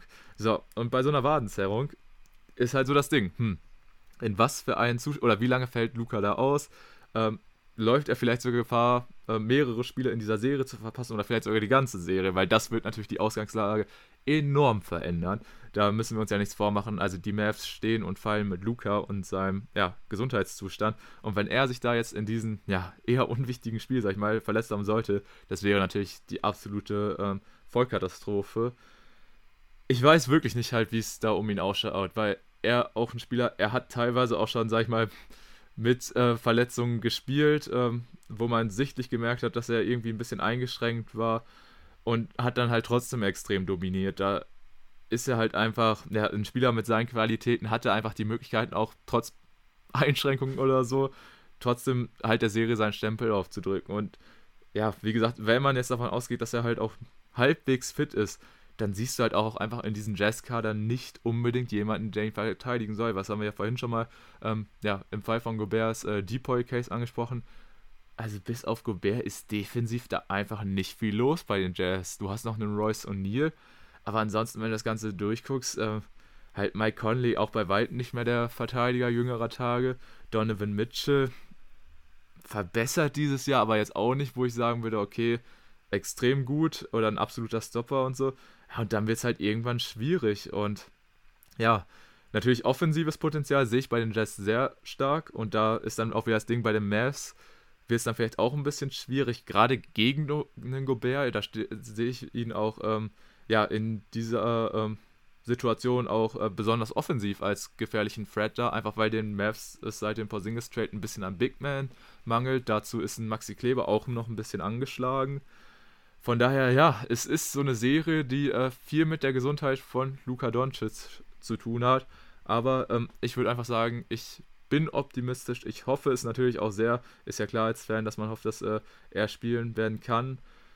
Und ich natürlich jetzt durch die Verletzung fühlt man sich ein bisschen unwohl. Vor der Verletzung hätte ich gesagt, ich bin total confident mit dem äh, Tipp, aber ich sage, äh, die Mavs gewinnen in sechs Spielen. Ja, ich würde direkt mal die Frage stellen, wofür brauchst du Luka Doncic, wenn du Spencer Dinwiddie haben kannst? Hätte wahrscheinlich nach der Trade Deadline auch erstmal keiner vermutet, dass so ein Satz mal fällt. Ähm, aber ja, ich verstehe absolut die Bedenken, die du hast wegen Luca. Ähm, ich hatte jetzt aber, meine ich, gelesen, dass es wohl doch nicht so schlimm ist, wie man im ersten Moment befürchtet hat. Das kann natürlich jetzt auch sehr viel heißen, denn wenn du im ersten Moment befürchtest, dass er ein Jahr ausfällt und dann fällt er nur ein halbes Jahr aus, dann ist das natürlich besser als das, was du vorher gedacht hast. Aber vergessen wir das, nicht so wichtig. Ähm, ich sehe die Mavs aber auch aus mehreren Gründen vorne. Zum einen hast du schon die Formkurve angesprochen, da haben die Mavs einen ganz klaren Vorteil gegenüber den Jazz. Und was auch dazu kommt, ist, dass die dass Utah dazu geneigt hat, in den vergangenen Jahren in den Playoffs immer absolut auseinanderzufallen. Auch defensiv fand ich die über die Regular Season schon nicht gut. Vor allem dann, wenn Gobert nicht auf dem Feld war, dann war es eine Katastrophe. Und in den Playoffs hast du es ja auch in den vergangenen Jahren immer wieder gesehen, dass ein Gobert dann doch auch in seinem Schaffen mehr limitiert ist als in der Regular Season. Und wenn das auch noch dazu kommt, dann sehe ich einfach schwarz für die Jazz. Klar, wenn jetzt ein Luca natürlich die komplette Serie ausfallen sollte, ist nochmal eine ganz andere Diskussion, aber da gehe ich jetzt einfach mal nicht von aus. Und dann würde ich auch die Mavs auf jeden Fall vorne sehen. Und wenn du 4-2 sagst, dann sage ich einfach mal 4-1. Oh, Oh. Crazy. Ich hätte, wenn gedacht, dass du vielleicht ein bisschen das Ganze noch enger siehst, aber das ist ein sehr äh, guter Tipp. Äh, Würde mich natürlich auch sehr freuen. Ja, ähm, ist halt wieder, glaube ich, jetzt so ein bisschen das Ding bezüglich Lukas Gesundheit, dass man, äh, ja, wie ich schon gesagt habe, erstmal ein bisschen pessimistisch rangeht, weil dann kann man eigentlich nur positiv überrascht werden. Aber ja, du hast es auch gesagt, so ein Spencer Dinwiddie spielt auch echt deutlich besser, als man erwartet hätte nach den Trades. Ähm, hatte da ja jetzt sogar schon ja, zwei Game Winner für die Mavs, einen ja sogar in dem Spiel gegen die Celtics, über das wir vorhin kurz gesprochen haben. Aber man, natürlich muss man auch sagen, den offenen Wurf, den kriegst du halt auch nur, wenn du neben den Luka Doncic spielst. Also ist der Luka natürlich trotzdem Faktor. Aber man muss ja wirklich sagen, also man stelle sich jetzt mal vor, man hätte diesen Trade nicht gebracht und man würde dann potenziell in, ja, ich sage das mal einfach nur die, der Hälfte der Serie nur mit Jalen Brunson als Ballhändler gehen. Das wäre ja auch eine absolute Katastrophe im Endeffekt gewesen. Also ohne Jalen da was wegnehmen zu wollen, aber ähm, 48 Minuten hätte der wahrscheinlich auch nicht äh, per Game abgerissen. Von daher, ja, ähm, hoffen wir da einfach, dass äh, Luca auf jeden Fall auch fit ist. Ähm, äh, ja, nichtsdestotrotz sind die Mavs jetzt echt, also ich hätte es nicht gedacht, aber man kann fast sagen, nach diesen Trades sind sie jetzt zumindest auch für diese Serie besser aufgestellt, weil ja, machen wir uns nichts vor, ob jetzt ein KP unbedingt im Post so viel besser gegen einen, ähm, ne, gegen den Gobert ausgesehen hätte, als jetzt potenziell Maxi Kleber und gut, ja, Dwight Powell dann doch eher nicht. Äh, Nein. Ja, muss man mal schauen. Wie gesagt, Gesundheit ist ein Faktor, aber ja, vor allem die Formkurve spricht für die Mavs. Deswegen, ähm, ja, kann man, denke ich, dann doch ähm, aus ja, Mavs Sicht äh, ganz zuversichtlich in diese Serie gehen. Und was das Ganze dann für Konsequenzen bei den Jazz haben würde, falls sie hier wieder in der ersten Runde rausfliegen würden und dann ja, so wie wir es sagen, auch relativ deutlich ähm, und dann vielleicht noch gegen ein Mavs-Team, was phasenweise ohne Luca antritt, da bin ich auch mal sehr gespannt drauf. Aber darüber kann man dann über äh, zu späterer Stunde nochmal diskutieren, ne? Ja, absolut. Aber ja, finde ich auch interessant, dass ich äh, da doch optimistischer bin, was deine Mavs angeht. Du warst ja auch optimistischer mit meinen Nuggets. Finde ich auf jeden Fall cool. Gut, und dann hätten wir so ziemlich alle Erstrunden äh, Matchups im Westen abgehandelt. Äh, was heißt so ziemlich? Wir haben alle durch. Und äh, ja, dann können wir in den Osten eigentlich schon rübergehen. Und ja, da würde ich jetzt mal dir so ein bisschen das Introducen überlassen. Ja, ähm, auch im Osten werden natürlich die Playing Games gespielt. Als allererstes treffen an Position 7 die Brooklyn Nets an die acht gesetzten Cleveland Cavaliers. Und ja, die Nets auch ein Team, ähnlich wie die Lakers, um jetzt auch den Namen hier nochmal zu erwähnen. Ein Team, was man eigentlich eher in ganz anderen Kategorien tabellarisch gesehen hätte. Ich glaube, wir hatten die Nets auch an Position 1. Obwohl wir damals schon gesagt haben, dass mit Kyrie Irving könnte alles ein bisschen schwierig werden. Da war ich trotzdem davon überzeugt, dass sie einfach, ja, das Team, das Team to beat sind im Osten und auch nach dem äh, James Harden Trade war, ich glaube zumindest ich, immer noch sehr optimistisch, dass er viel gehen kann. Aber ja, irgendwie hat es dann auch immer noch nicht so ganz gefruchtet. Dennoch muss ich sagen, gerade jetzt im Hinblick auf dieses Matchup, wenn du Kevin Durant und Kyrie Irving in so einem Spiel zur Verfügung hast, dann ist das so ziemlich der größte Luxus, den du haben kannst. Zwei Spieler, die gerade auch in engen Partien einfach die perfekten Optionen sind, die du haben kannst. Zumal du ja auch gegen Cavalier spielst, die mittlerweile dann doch sehr gebeutelt sind von Verletzungen. Ähm, Jared Allen haben wir angesprochen, aber äh, da gibt es ja noch ein paar andere Kandidaten. Und da weiß ich ja wirklich nicht, wie gut dieses Team jetzt noch funktioniert. Und äh, deswegen denke ich, wird auch das ein Spiel sein, was dann sogar ziemlich deutlich enden wird und was die Nets dann auch den siebten Spot einbringen wird. Siehst du das ähnlich? Ja, also da kann man nicht viel gegen argumentieren. So, ich wünsche es den Cleveland Cavaliers so, so sehr, dass sie in die Playoffs kommen. Hätten sie sich nach dieser starken Saison einfach verdient. Aber besonders hier in diesem ersten Playoff, äh, Play-in-Matchup gegen die Nets. Ich äh, traue es mich einfach nicht, gegen KD und Kyrie zu setzen in so einem Do-or-Die-Game. Also da kann die Brooklyn Defense noch so schlecht sein, aber gegen die beiden in so einem Game mag ich einfach nicht zu wetten, deswegen bin ich da auch ganz klar ähm, bei Brooklyn. Alles klar. Und dann können wir auch direkt mit dem zweiten Play-in-Game weitermachen. Die Hawks treffen auf die Hornets. Und auch das ist ein Game, wo ich doch sehr deutliche Tendenzen habe in Richtung Atlanta in diesem Fall. Einfach weil die Hawks schon bewiesen haben, dass sie auch in den Playoffs sehr gut performen können. Ich erinnere mich noch daran, wie wir letztes Jahr mal gesagt haben, dass die Hawks es einfach geschafft haben, ja, möglichst nah an ihrem A-Game ranzukommen, beziehungsweise das sogar das Team waren, was es am besten geschafft hat, ähm, das A-Game zu erreichen. Und mich würde es jetzt auch nicht völlig überraschen, wenn sie dieses Jahr wieder in eine ähnliche Richtung gehen. Ich schätze sie zwar im Output dann nicht so krass ein wie letztes Jahr, Richtung Conference Finals, das auf keinen Fall.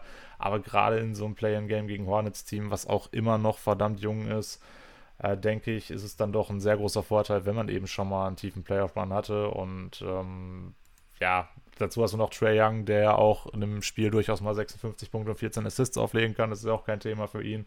Das haben wir übrigens vorhin gar nicht erwähnt, dass er ja sogar jetzt der erste Spieler seit Anno Tuck war, der in Total Points und Total Assists die Liga angeführt hat. Das nochmal als Ergänzung. Ja, das, das ist einfach ein Team. In so einem Do-or-Die-Game finde ich die unfassbar unangenehm. Auch für höher platzierte Teams, wenn es sowas geben würde. Deswegen habe ich da auch relativ wenig Sorgen, dass die Hawks hier scheitern könnten. Ja, ich würde es gerne enger sehen, aber ich glaube, das ist halt dann bei mir auch eher so ein bisschen wieder das mit den Sympathien, weil die Hornets sind ja so ein bisschen, an die habe ich ja so ein bisschen mein Herz im Osten verloren.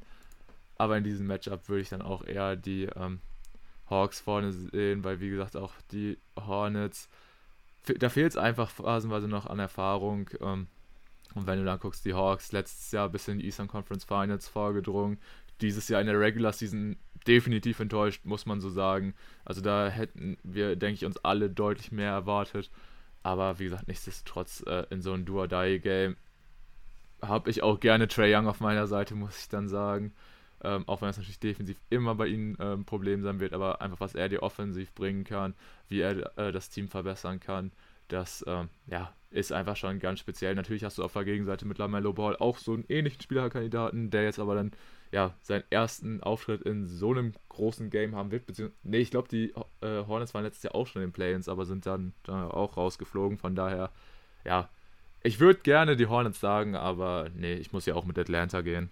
Gut, alles klar. Und wenn es dann um das Matchup geht, Cavaliers gegen Hawks, was ja dann daraus resultieren würde, da kann ich jetzt eigentlich auch nur das wiederholen, was ich bei den ersten beiden Begegnungen schon gesagt habe. Die Cavaliers einfach für mich dann am Ende doch nicht mehr das Team, was sie phasenweise waren in der Regular Season. Die Hawks hingegen, wie gesagt, einfach ein Team, wenn es Duadai um alles geht. Da haben die einfach äh, krasse Waffen, vor allem eben Trey Young, aber auch noch viele andere Shooter. Du hast ja sogar noch so einen erfahrenen Recken wie Gallinari dabei dem ich da auch nochmal eine krasse Performance zutrauen würde, auch in seinem jetzigen Alter noch. Und deshalb kann ich da mich nur wiederholen, die Hawks unfassbar unangenehm in so einem Matchup und deswegen gehe ich auch davon aus, dass sie hier den in Anführungszeichen Upset schaffen würden und sich damit auch noch für die Playoffs qualifizieren. Es ist wieder die gleiche Situation. Ich gönn's Cleveland so viel mehr. Ne? Ich will, dass die Cavs hier weiterkommen, aber ah, ist es so schwierig gegen die Hawks zu tippen weil ja, du hast die Punkte schon genannt, die für sie sprechen. Und ja, was halt dann einfach dazu kommt bei den Cavs, ist halt noch dieses Verletzungspech, weil ich glaube, mit einem fitten Jared Allen könnte ich mir schon auch schwierig, äh, oder könnte ich mir vorstellen, dass sie es auch, äh, ja, der Offensive der Hawks äh, schwierig gestalten werden könnten, aber so halt jetzt ah, mit dem Ausfall von Allen höchstwahrscheinlich muss ich, glaube ich, auch leider mit Atlanta gehen, obwohl ich es wirklich den Cavs so sehr gönnen würde, dass sie in die äh, Playoffs kommen. Das hätte sich diese Truppe echt enorm verdient. Also da würde ich echt von allen Teams, die hier in den Play-ins mitspielen, äh, würde ich es echt es am meisten den Cavs gönnen. Und ich äh, sehe, also die Möglichkeit besteht. Ich sehe das Spiel, glaube ich, ein bisschen enger als du, aber ja, ich glaube, ich kann auch nicht gegen äh, die Hawks und Trey dann in diesem Szenario tippen. Ja, es ist wirklich schwierig. Wenn es dann allerdings tatsächlich in die erste Playoff-Runde geht und die Hawks sind dann zu Gast bei den Miami Heat in den ersten beiden Partien. Dann ist die Geschichte schon wieder eine etwas andere. Denn gerade nach, der letzten, nach den letzten Playoffs, denke ich, hat sich bei den Heat dann noch einiges an Frust aufgestaut, da man ja wirklich sang- und klanglos in der ersten Runde damals gegen die Bucks ausgeschieden ist, obwohl man im Vorjahr ja sogar noch bis in die Finals gekommen ist. Und wir waren ja alle auch irgendwo ein bisschen überrascht, dass die Miami Heat jetzt schon in der Regular Season wirklich so gut performt haben, zumal sie ja auch eines der Teams waren, die mit am meisten gebeutelt waren von Verletzungen, von Covid etc. Und dass sie es trotzdem geschafft haben, dann an die Eins zu kommen im Osten, ist wirklich bemerkenswert. Und ich denke, da verschwimmen jetzt auch wieder so ein paar Faktoren, die dann letztendlich doch den Ausschlag dafür geben, dass die Miami Heat doch mindestens eine Nummer zu groß sein werden für die Hawks. Ich sehe es nicht so krass wie im Westen bei Matchup 1 gegen 8. Dennoch würde ich hier sagen, die Heat gewinnen dieses, diese Serie in ah, fünf Spielen. Also ein 4-1 für Miami, sagst du. Ja. Und ja, also wir gehen ja jetzt davon aus, dass Atlanta das Ganze holt. Und ich glaube, ähm, ich gehe hier mal wirklich richtig crazy und ähm, ich tippe auf die Hawks. Und jetzt fragt man sich vielleicht, Alter, bist du komplett lost? Warum tippst du denn auf den achten Seed gegen den First Seed? Aber, also besonders wenn man bedenkt, dass es die Hawks sind. Also ich bin hier jetzt mal so ein bisschen rum. Ich sag mal so, wir hatten ja, oder wir alle kennen ja so ein bisschen diese Szene bei den Heat, wo es die, vor kurzem diese Auseinandersetzung zwischen Jimmy Butler und äh, Eric Spoelstra gab und da so, so ein bisschen Probleme innerhalb äh, des Teams anscheinend zu geben schien. Aber das ist natürlich nur das, was, ja, das war jetzt so diese eine Szene, die wir da vor Augen hatten. Nichtsdestotrotz könnte man da natürlich ein bisschen was hineininterpretieren. Und das mache ich jetzt einfach mal in dieses Szenario. Weil wenn schon die Cavs nicht äh, in die Playoffs kommen, dann spinne ich mir das zumindest so zurecht, dass das Team, welches sie schlägt, äh, einen guten Run hinlegt. Und ich sag mal so, die Hawks haben quasi die ganze Regular Season so gesagt von wegen, hm, ja, letztes Jahr Eastern Conference Finals und Playoffs, das war schon ein geiler Run und so. Und jetzt Regular Season ist so ein bisschen langweilig. So, entschuldigt das das, dass wir in dieser Regular Season deutlich enttäuscht haben und wir uns alle mehr von ihnen erwartet haben? Garantiert nicht. Aber ich würde ihnen jetzt hier dann einfach den Benefit of the Doubt geben und würde sagen, ey, ihr wolltet oder ihr habt die ganze Zeit quasi während der Regular Season von den Playoffs gesprochen. Hier seid ihr jetzt und jetzt nutzt diese Chance.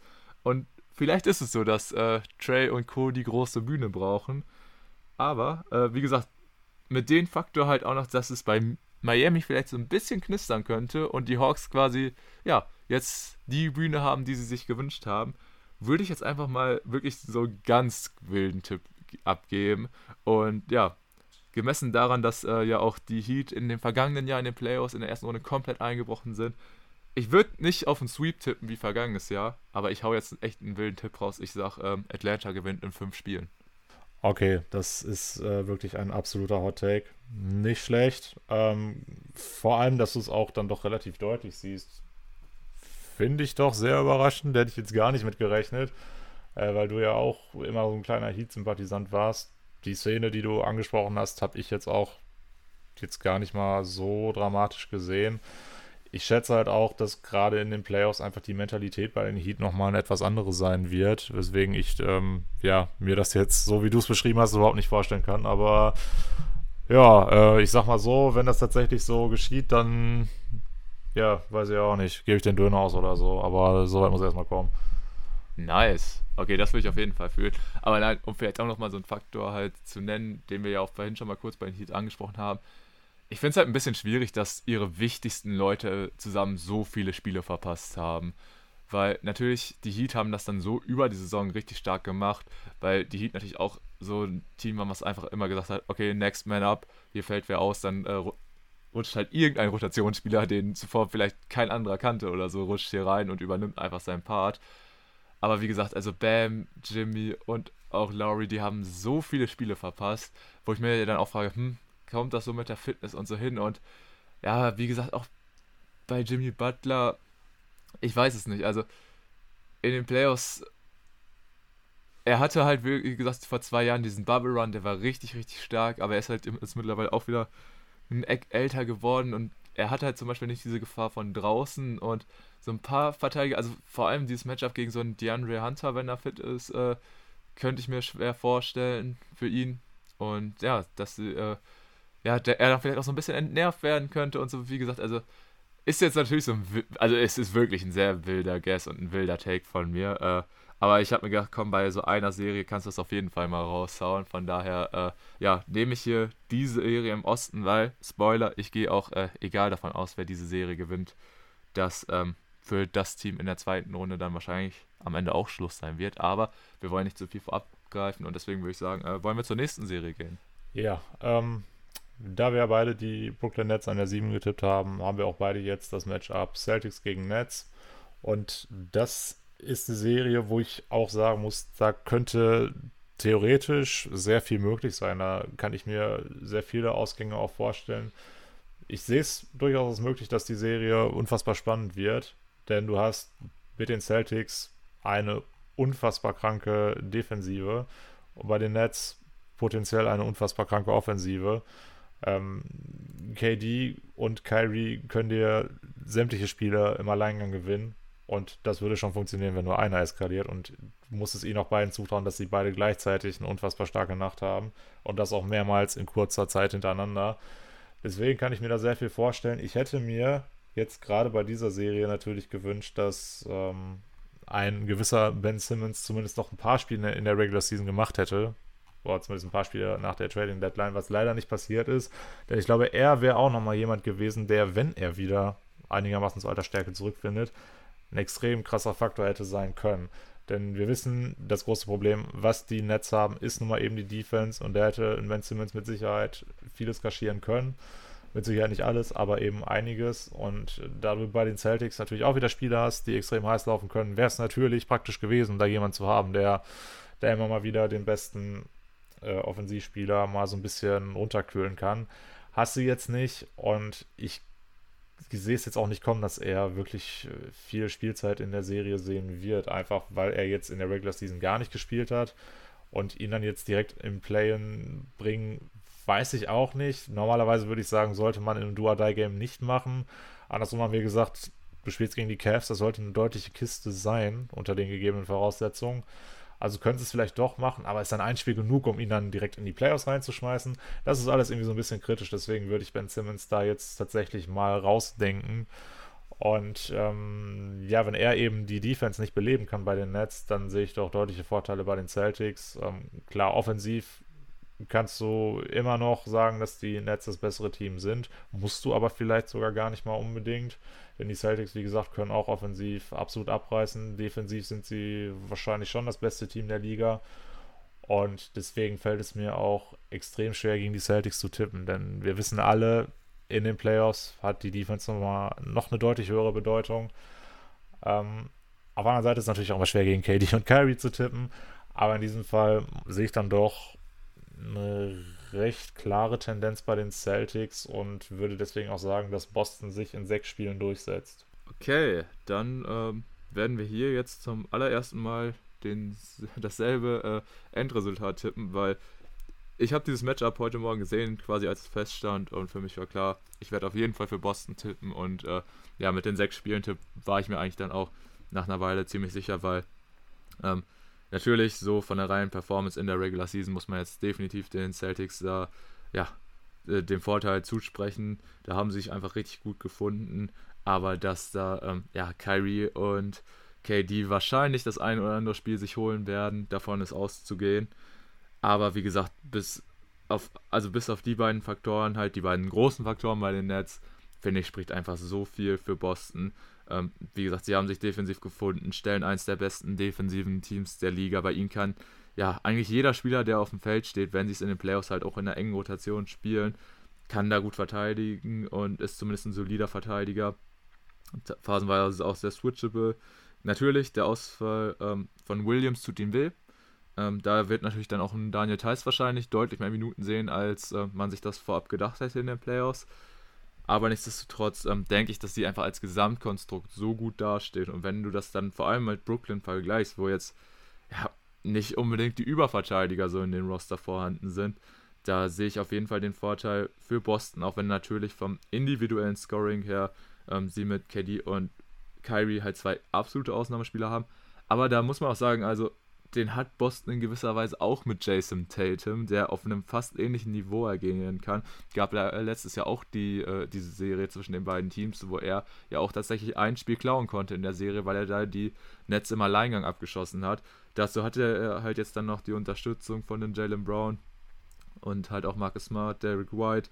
Das ist einfach so ein rundes Team, die Celtics, die auch, finde ich, einfach ja quasi wie für die Playoffs gemacht sind dass ich denen da einfach extrem viel Vertrauen gebe und ähm, da auch wirklich sehr sicher mit dem Tipp bin, dass man hier für Boston geht. Was ja vorab, denke ich, auch die wenigsten gedacht hätten, dass man in einer Serie Boston gegen Brooklyn dann doch sich so klar für die Celtics ausspricht. Aber ich glaube, das ist auch eher so, ein oder so eine allgemeine Tendenz, dass wirklich hier viele dann Boston vorne sehen. Und generell halt auch ähm, ging ja jetzt so ein bisschen darum, ähm, wer an Position 2 kommt im Osten. Und äh, zum Beispiel Milwaukee, die vor dem letzten Spieltag hier jetzt noch äh, vorne waren, die haben ja gegen die Cavs verloren. und ja, unter anderem den Janis geschont. Also da kann man sagen, die hatten vielleicht aus den Erfahrungen letzter Saison, haben sich gedacht, hm, sind fast äh, quasi gegen den KD und einen Harden auf einen Bein ausgeschieden. Ähm, lass mal umgehen. Und äh, ja, Boston war es total egal. Die sind äh, auf Memphis getroffen, also auch ein Team, wo du hättest sagen können, boah, gegen Memphis verlieren ist jetzt auch keine Schande. Aber die haben gesagt, nö, wir hauen Memphis hier weg und äh, lass doch Brooklyn kommen. Wir sind hier so sicher, äh, wir spielen gegen die und von daher, ja, dann auch noch mit dem Heimvorteil. Es gibt für mich deutlich, deutlich mehr Gründe für Boston als jetzt äh, für die Nets und von daher gehe ich hier mit den Celtics. Alles klar.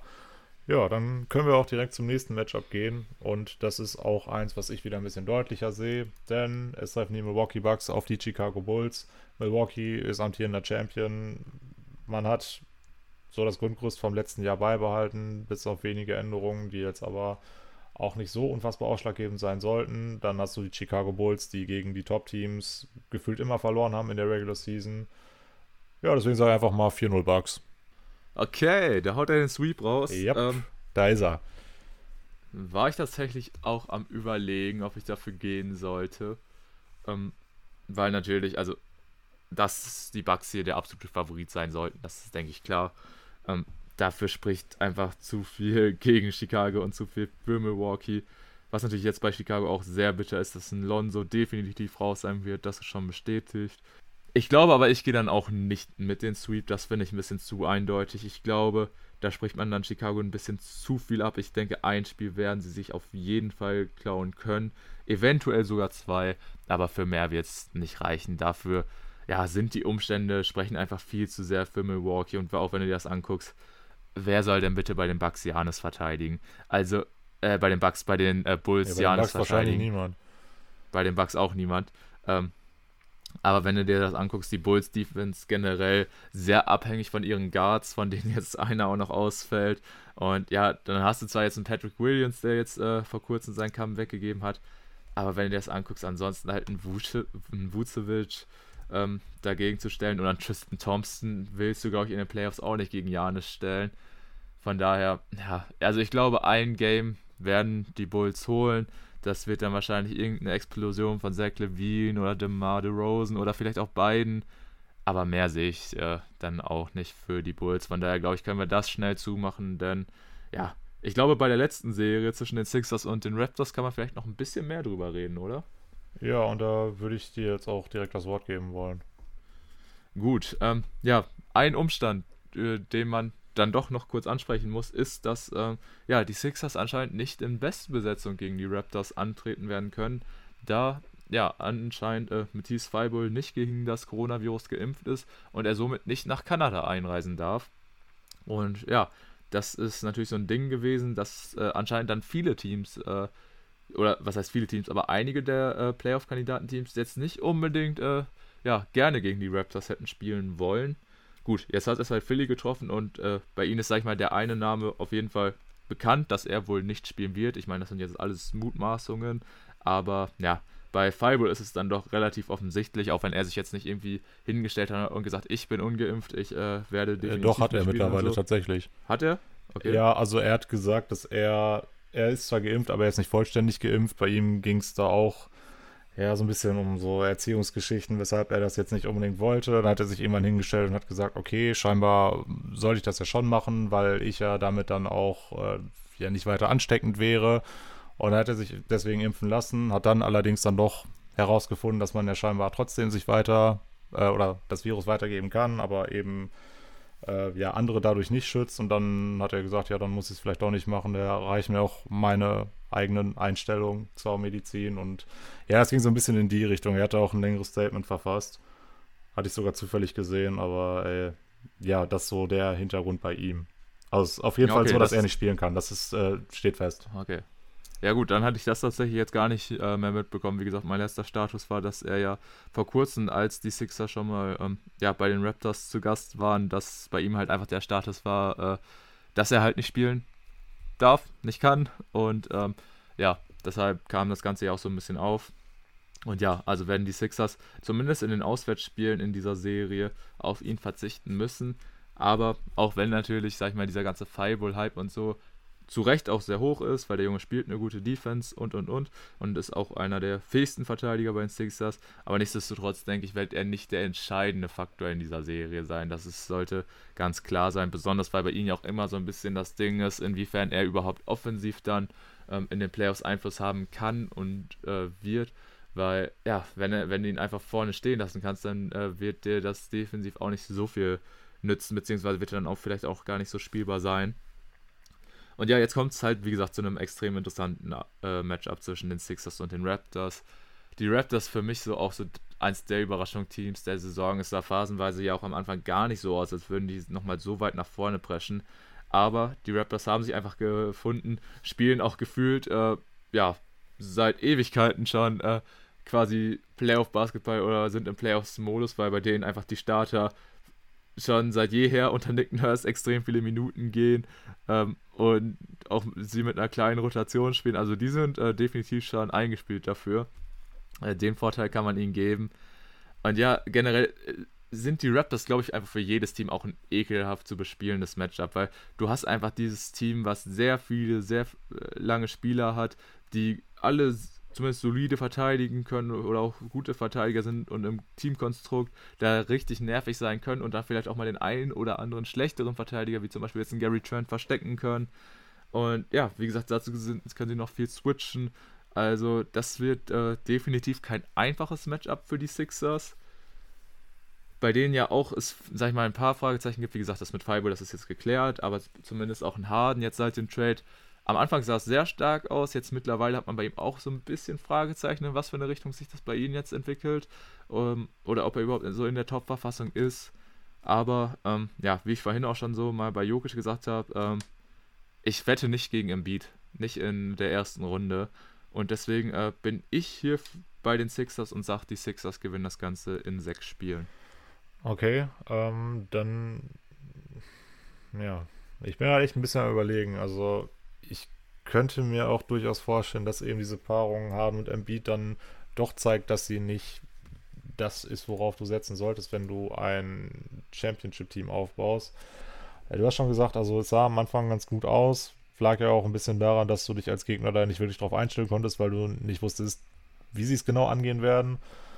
Jetzt haben wir das ein bisschen gesehen und es gefällt mir persönlich zumindest immer weniger. Ich muss auch dazu sagen, dass ich es extrem anstrengend finde, Sixers-Spiele zu gucken, weil die einfach unfassbar lange dauern mit den ganzen Fouls, die da gezogen werden. Ähm, das ist so das eine. Also ich vertraue diesem Fit einfach noch nicht hundertprozentig. Und dann hast du noch der, ja, die Problematik, dass einer deiner wichtigsten Verteidiger dir in bis zu drei Spielen nicht zur Verfügung steht. Ähm, Finde ich alles ein bisschen schwierig. Und ich weiß einfach bei den Raptors, dass das eine Truppe ist, wo du jetzt auch nicht unbedingt davon ausgehen kannst, dass da ja vielleicht ein Konflikt zwischen den Stars entstehen könnte. Wir wissen ja, wie es bei Harden in Brooklyn gelaufen ist. Er wollte lieber Isoball spielen, anstatt deiner Nummer 1 Option den Ball in den Händen zu geben. Könnte in Philly vielleicht sogar ähnlich laufen, weiß man nicht. Ausschließen kannst es aber nicht. Und das ist sowas, das siehst du bei den Raptors dann im Kontrast dazu überhaupt nicht sondern da hast du wirklich ein Team, wo einfach jeder Mannschaftslinie spielt, die auch schon einen Kern haben, der jetzt länger zusammenspielt. Und mit Nick Nurse hast du auch noch ein unfassbares Genie als Coach. Das würde ich Doc Rivers dann mittlerweile doch abschreiben wollen. Also da sehe ich dann auch noch mal so leichte Tendenzen bei den Raptors und ja, alles in allem würde ich dann sogar die Raptors leicht vorne sehen und ich sage jetzt einfach mal, Toronto gewinnt das Ding in sieben. Oh, interesting, interesting. Aber auf jeden Fall nachvollziehbar. Weil ich muss auch gerade sagen, so während ich gerade über die Raptors gesprochen habe, habe ich mir so gedacht, hm, das könnte echt klappen. Aber was bei mir so ein bisschen das Ding ist, ich sehe bei ihnen halt dann eventuell nicht unbedingt diesen Spieler, wo du jetzt sagen musst, okay, der bringt dir jetzt halt die Buckets. So, klar, da hast du vor allem den Fred Van Vliet, der dir das Scoring bringen kann. Bei einem Siakam habe ich halt dann schon wieder meine Fragezeichen, ob das gegen einen Embiid unbedingt so funktionieren wird. Und ja, ansonsten, wie gesagt, bei Philly hast du halt einfach Embiid, der extrem schwierig zu verteidigen ist. Und äh, ja, wie gesagt, Harden wird ein sehr wichtiger Faktor in dieser Serie sein, wahrscheinlich sogar der wichtigste. Und ansonsten, ja, haben die Sixers aber dann halt auch immer noch Tyrese Maxey und Tobias Harris, wo ich einfach hoffe, dass der so ein bisschen sein Shit together bekommt in dieser Playoff-Serie und da nicht so abtaucht wie äh, ja, in den vergangenen äh, Playoffs der letzten Saison. Aber besonders so Maxi, der da vielleicht so ein bisschen so dieses, dieses, diesen jugendlichen Leichtsinn, sag ich mal, reinbringt, so ein bisschen äh, einfach auf, äh, aufbefreit zocken kann, kann ich mir schon ganz gut vorstellen. Und wie gesagt, natürlich, das Wichtigste wird sein, wie werden Harden und äh, Embiid zusammen in den Playoffs zocken. Wie wird vielleicht auch ein Doc Rivers das Ganze überhaupt ähm, ja, spielen lassen, weil er ja auch so einer mit dem Staggern und so macht er ja eigentlich eher nicht so gerne. Ähm, obwohl das jetzt auch in Philly besser geklappt hat. Aber es würde mich nicht wundern, wenn wir dann plötzlich während des Games auf einmal ein komplettes Bankline-Up äh, da sehen in den Playoffs, weil das äh, könnte man Doc Rivers dann doch jederzeit zutrauen. Bin ich mal sehr gespannt drauf. Ähm, ja, aber enge Serie kann ich auf jeden Fall auch ähm, sehen. Also ich sehe definitiv die Serie so oder so mindestens in sechs Spiele gehen, egal für, äh, wie es ausgeht, aber auch sieben halte ich für absolut möglich. Ähm, ja, wie gesagt, und egal welches Team dann hier weiterkommt, wird dann auch in der zweiten Runde definitiv ein ekelhaftes Matchup sein.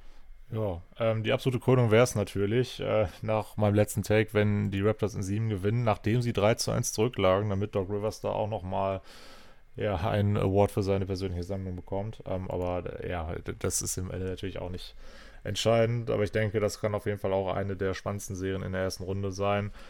Ähm, ob welches von beiden Teams dann tatsächlich auch die Heat schlagen könnte in Runde 2, bin ich mir tatsächlich noch gar nicht mal so sicher. Das hängt aber dann auch ein bisschen davon ab, wie sie sich dann tatsächlich auch in den Playoffs zeigen. Du kannst ja meistens in der ersten Runde schon so ein paar Sachen erkennen, die funktionieren und welche eher weniger gut. Und da kannst du dann vielleicht auch nochmal schnell deine Meinung zum kompletten Team ändern. Aber das natürlich Dinge, die noch in den Sternen stehen. Wir können uns jetzt erstmal freuen, dass wir in den nächsten Tagen die Play-ins uns äh, zu Gemüte führen können. Und dann bin ich mal gespannt, welche Serien wir tatsächlich sehen, denn auch das ist ja tatsächlich bisher von uns nur Spekulation. Ja, ich wollte noch anmerken, du hast äh, Atlanta falsch ausgesprochen. Spaß an der Stelle nochmal. Ähm, nee, aber wie gesagt, äh, ich äh, habe ja auch gesagt, also bei der Serie Miami gegen Atlanta, der Sieger aus der Serie wird es extrem schwierig haben, egal äh, gegen wen äh, sie dann in Runde 2 treffen, ob es jetzt Philly oder Toronto sein werden. Ähm, wie gesagt, beides extrem gute Teams und egal wer von beiden hier weiterkommt, die würde ich auch sofort in Runde 2 ähm, mit der Oberhand sehen, um da schon mal kurz was wegzugreifen. Und ja, dann würde ich sagen, vollgepackter Pott, aber wir haben es eigentlich jetzt im gröbsten geschafft, Tim, oder? Nach so knapp zwei Stunden? Ja, aber ich denke auch nach längerer Pause ist das mal vollkommen in Ordnung, wenn man wieder eine Zwei-Stunden-Folge bringt. Gab es bei uns ja, glaube ich, auch schon länger nicht mehr, oder? Ich bin mir gar nicht mehr sicher. Es ist, es ist einfach zu lange her. Es ist auch einfach, also ich merke es jetzt gerade auch, also mein Hals, der krass, ich glaube, äh, ich werde morgen so heftige Halsschmerzen haben, meine Stimme wird weg sein. Es, es ist halt echt ungewohnt, jetzt auf einmal sich wieder so, äh, ja, angeregt zu unterhalten über so eine Dauer. Aber ja, was will man machen, ne? Äh, sind wir ja auch so ein bisschen selbst schuld, dass wir da nicht so im Flow drin sind. Aber ja, um jetzt vielleicht natürlich den Zuschauern auch so ein bisschen den Ausblick zu geben, äh, Tim, wann können Sie denn mit dem nächsten Podcast rechnen? Wird es wieder zwei Monate dauern oder dieses Mal ein halbes Jahr oder übermorgen? Wann wird denn ungefähr, ja, auch mit deinem ganzen Umzug, äh, wann wird das denn wohl das nächste Mal möglich sein? Wann hättest du jetzt überhaupt das nächste Mal angedacht, einen Pod aufzunehmen? Während der ersten Runde oder erst danach? Wie schaut das da so ein bisschen aus? Weil da muss ich ja wirklich dich fragen, weil du hast in kommender Zeit ja ein bisschen mehr um die Ohren. Deswegen frage ich da erstmal, wie es bei dir so mit der Verfügbarkeit aussieht. Ja, da übst du jetzt natürlich krassen Druck auf mich aus, dass ich jetzt hier das Zunglein an der Waage bin. Das ist ja der Hammer. Ja, müssen wir mal schauen. Also bei mir ist jetzt erstmal der Plan, dass ich jetzt gleich nach der Aufnahme und dann morgen noch ein paar Sachen zusammenpacke für den Umzug. Dann am Mittwoch so, ja, die ersten tatsächlichen Umzugsarbeiten starte. Das wird sich dann aber auch übers Wochenende hinziehen. Also Ostern dieses Jahr absolut gerettet.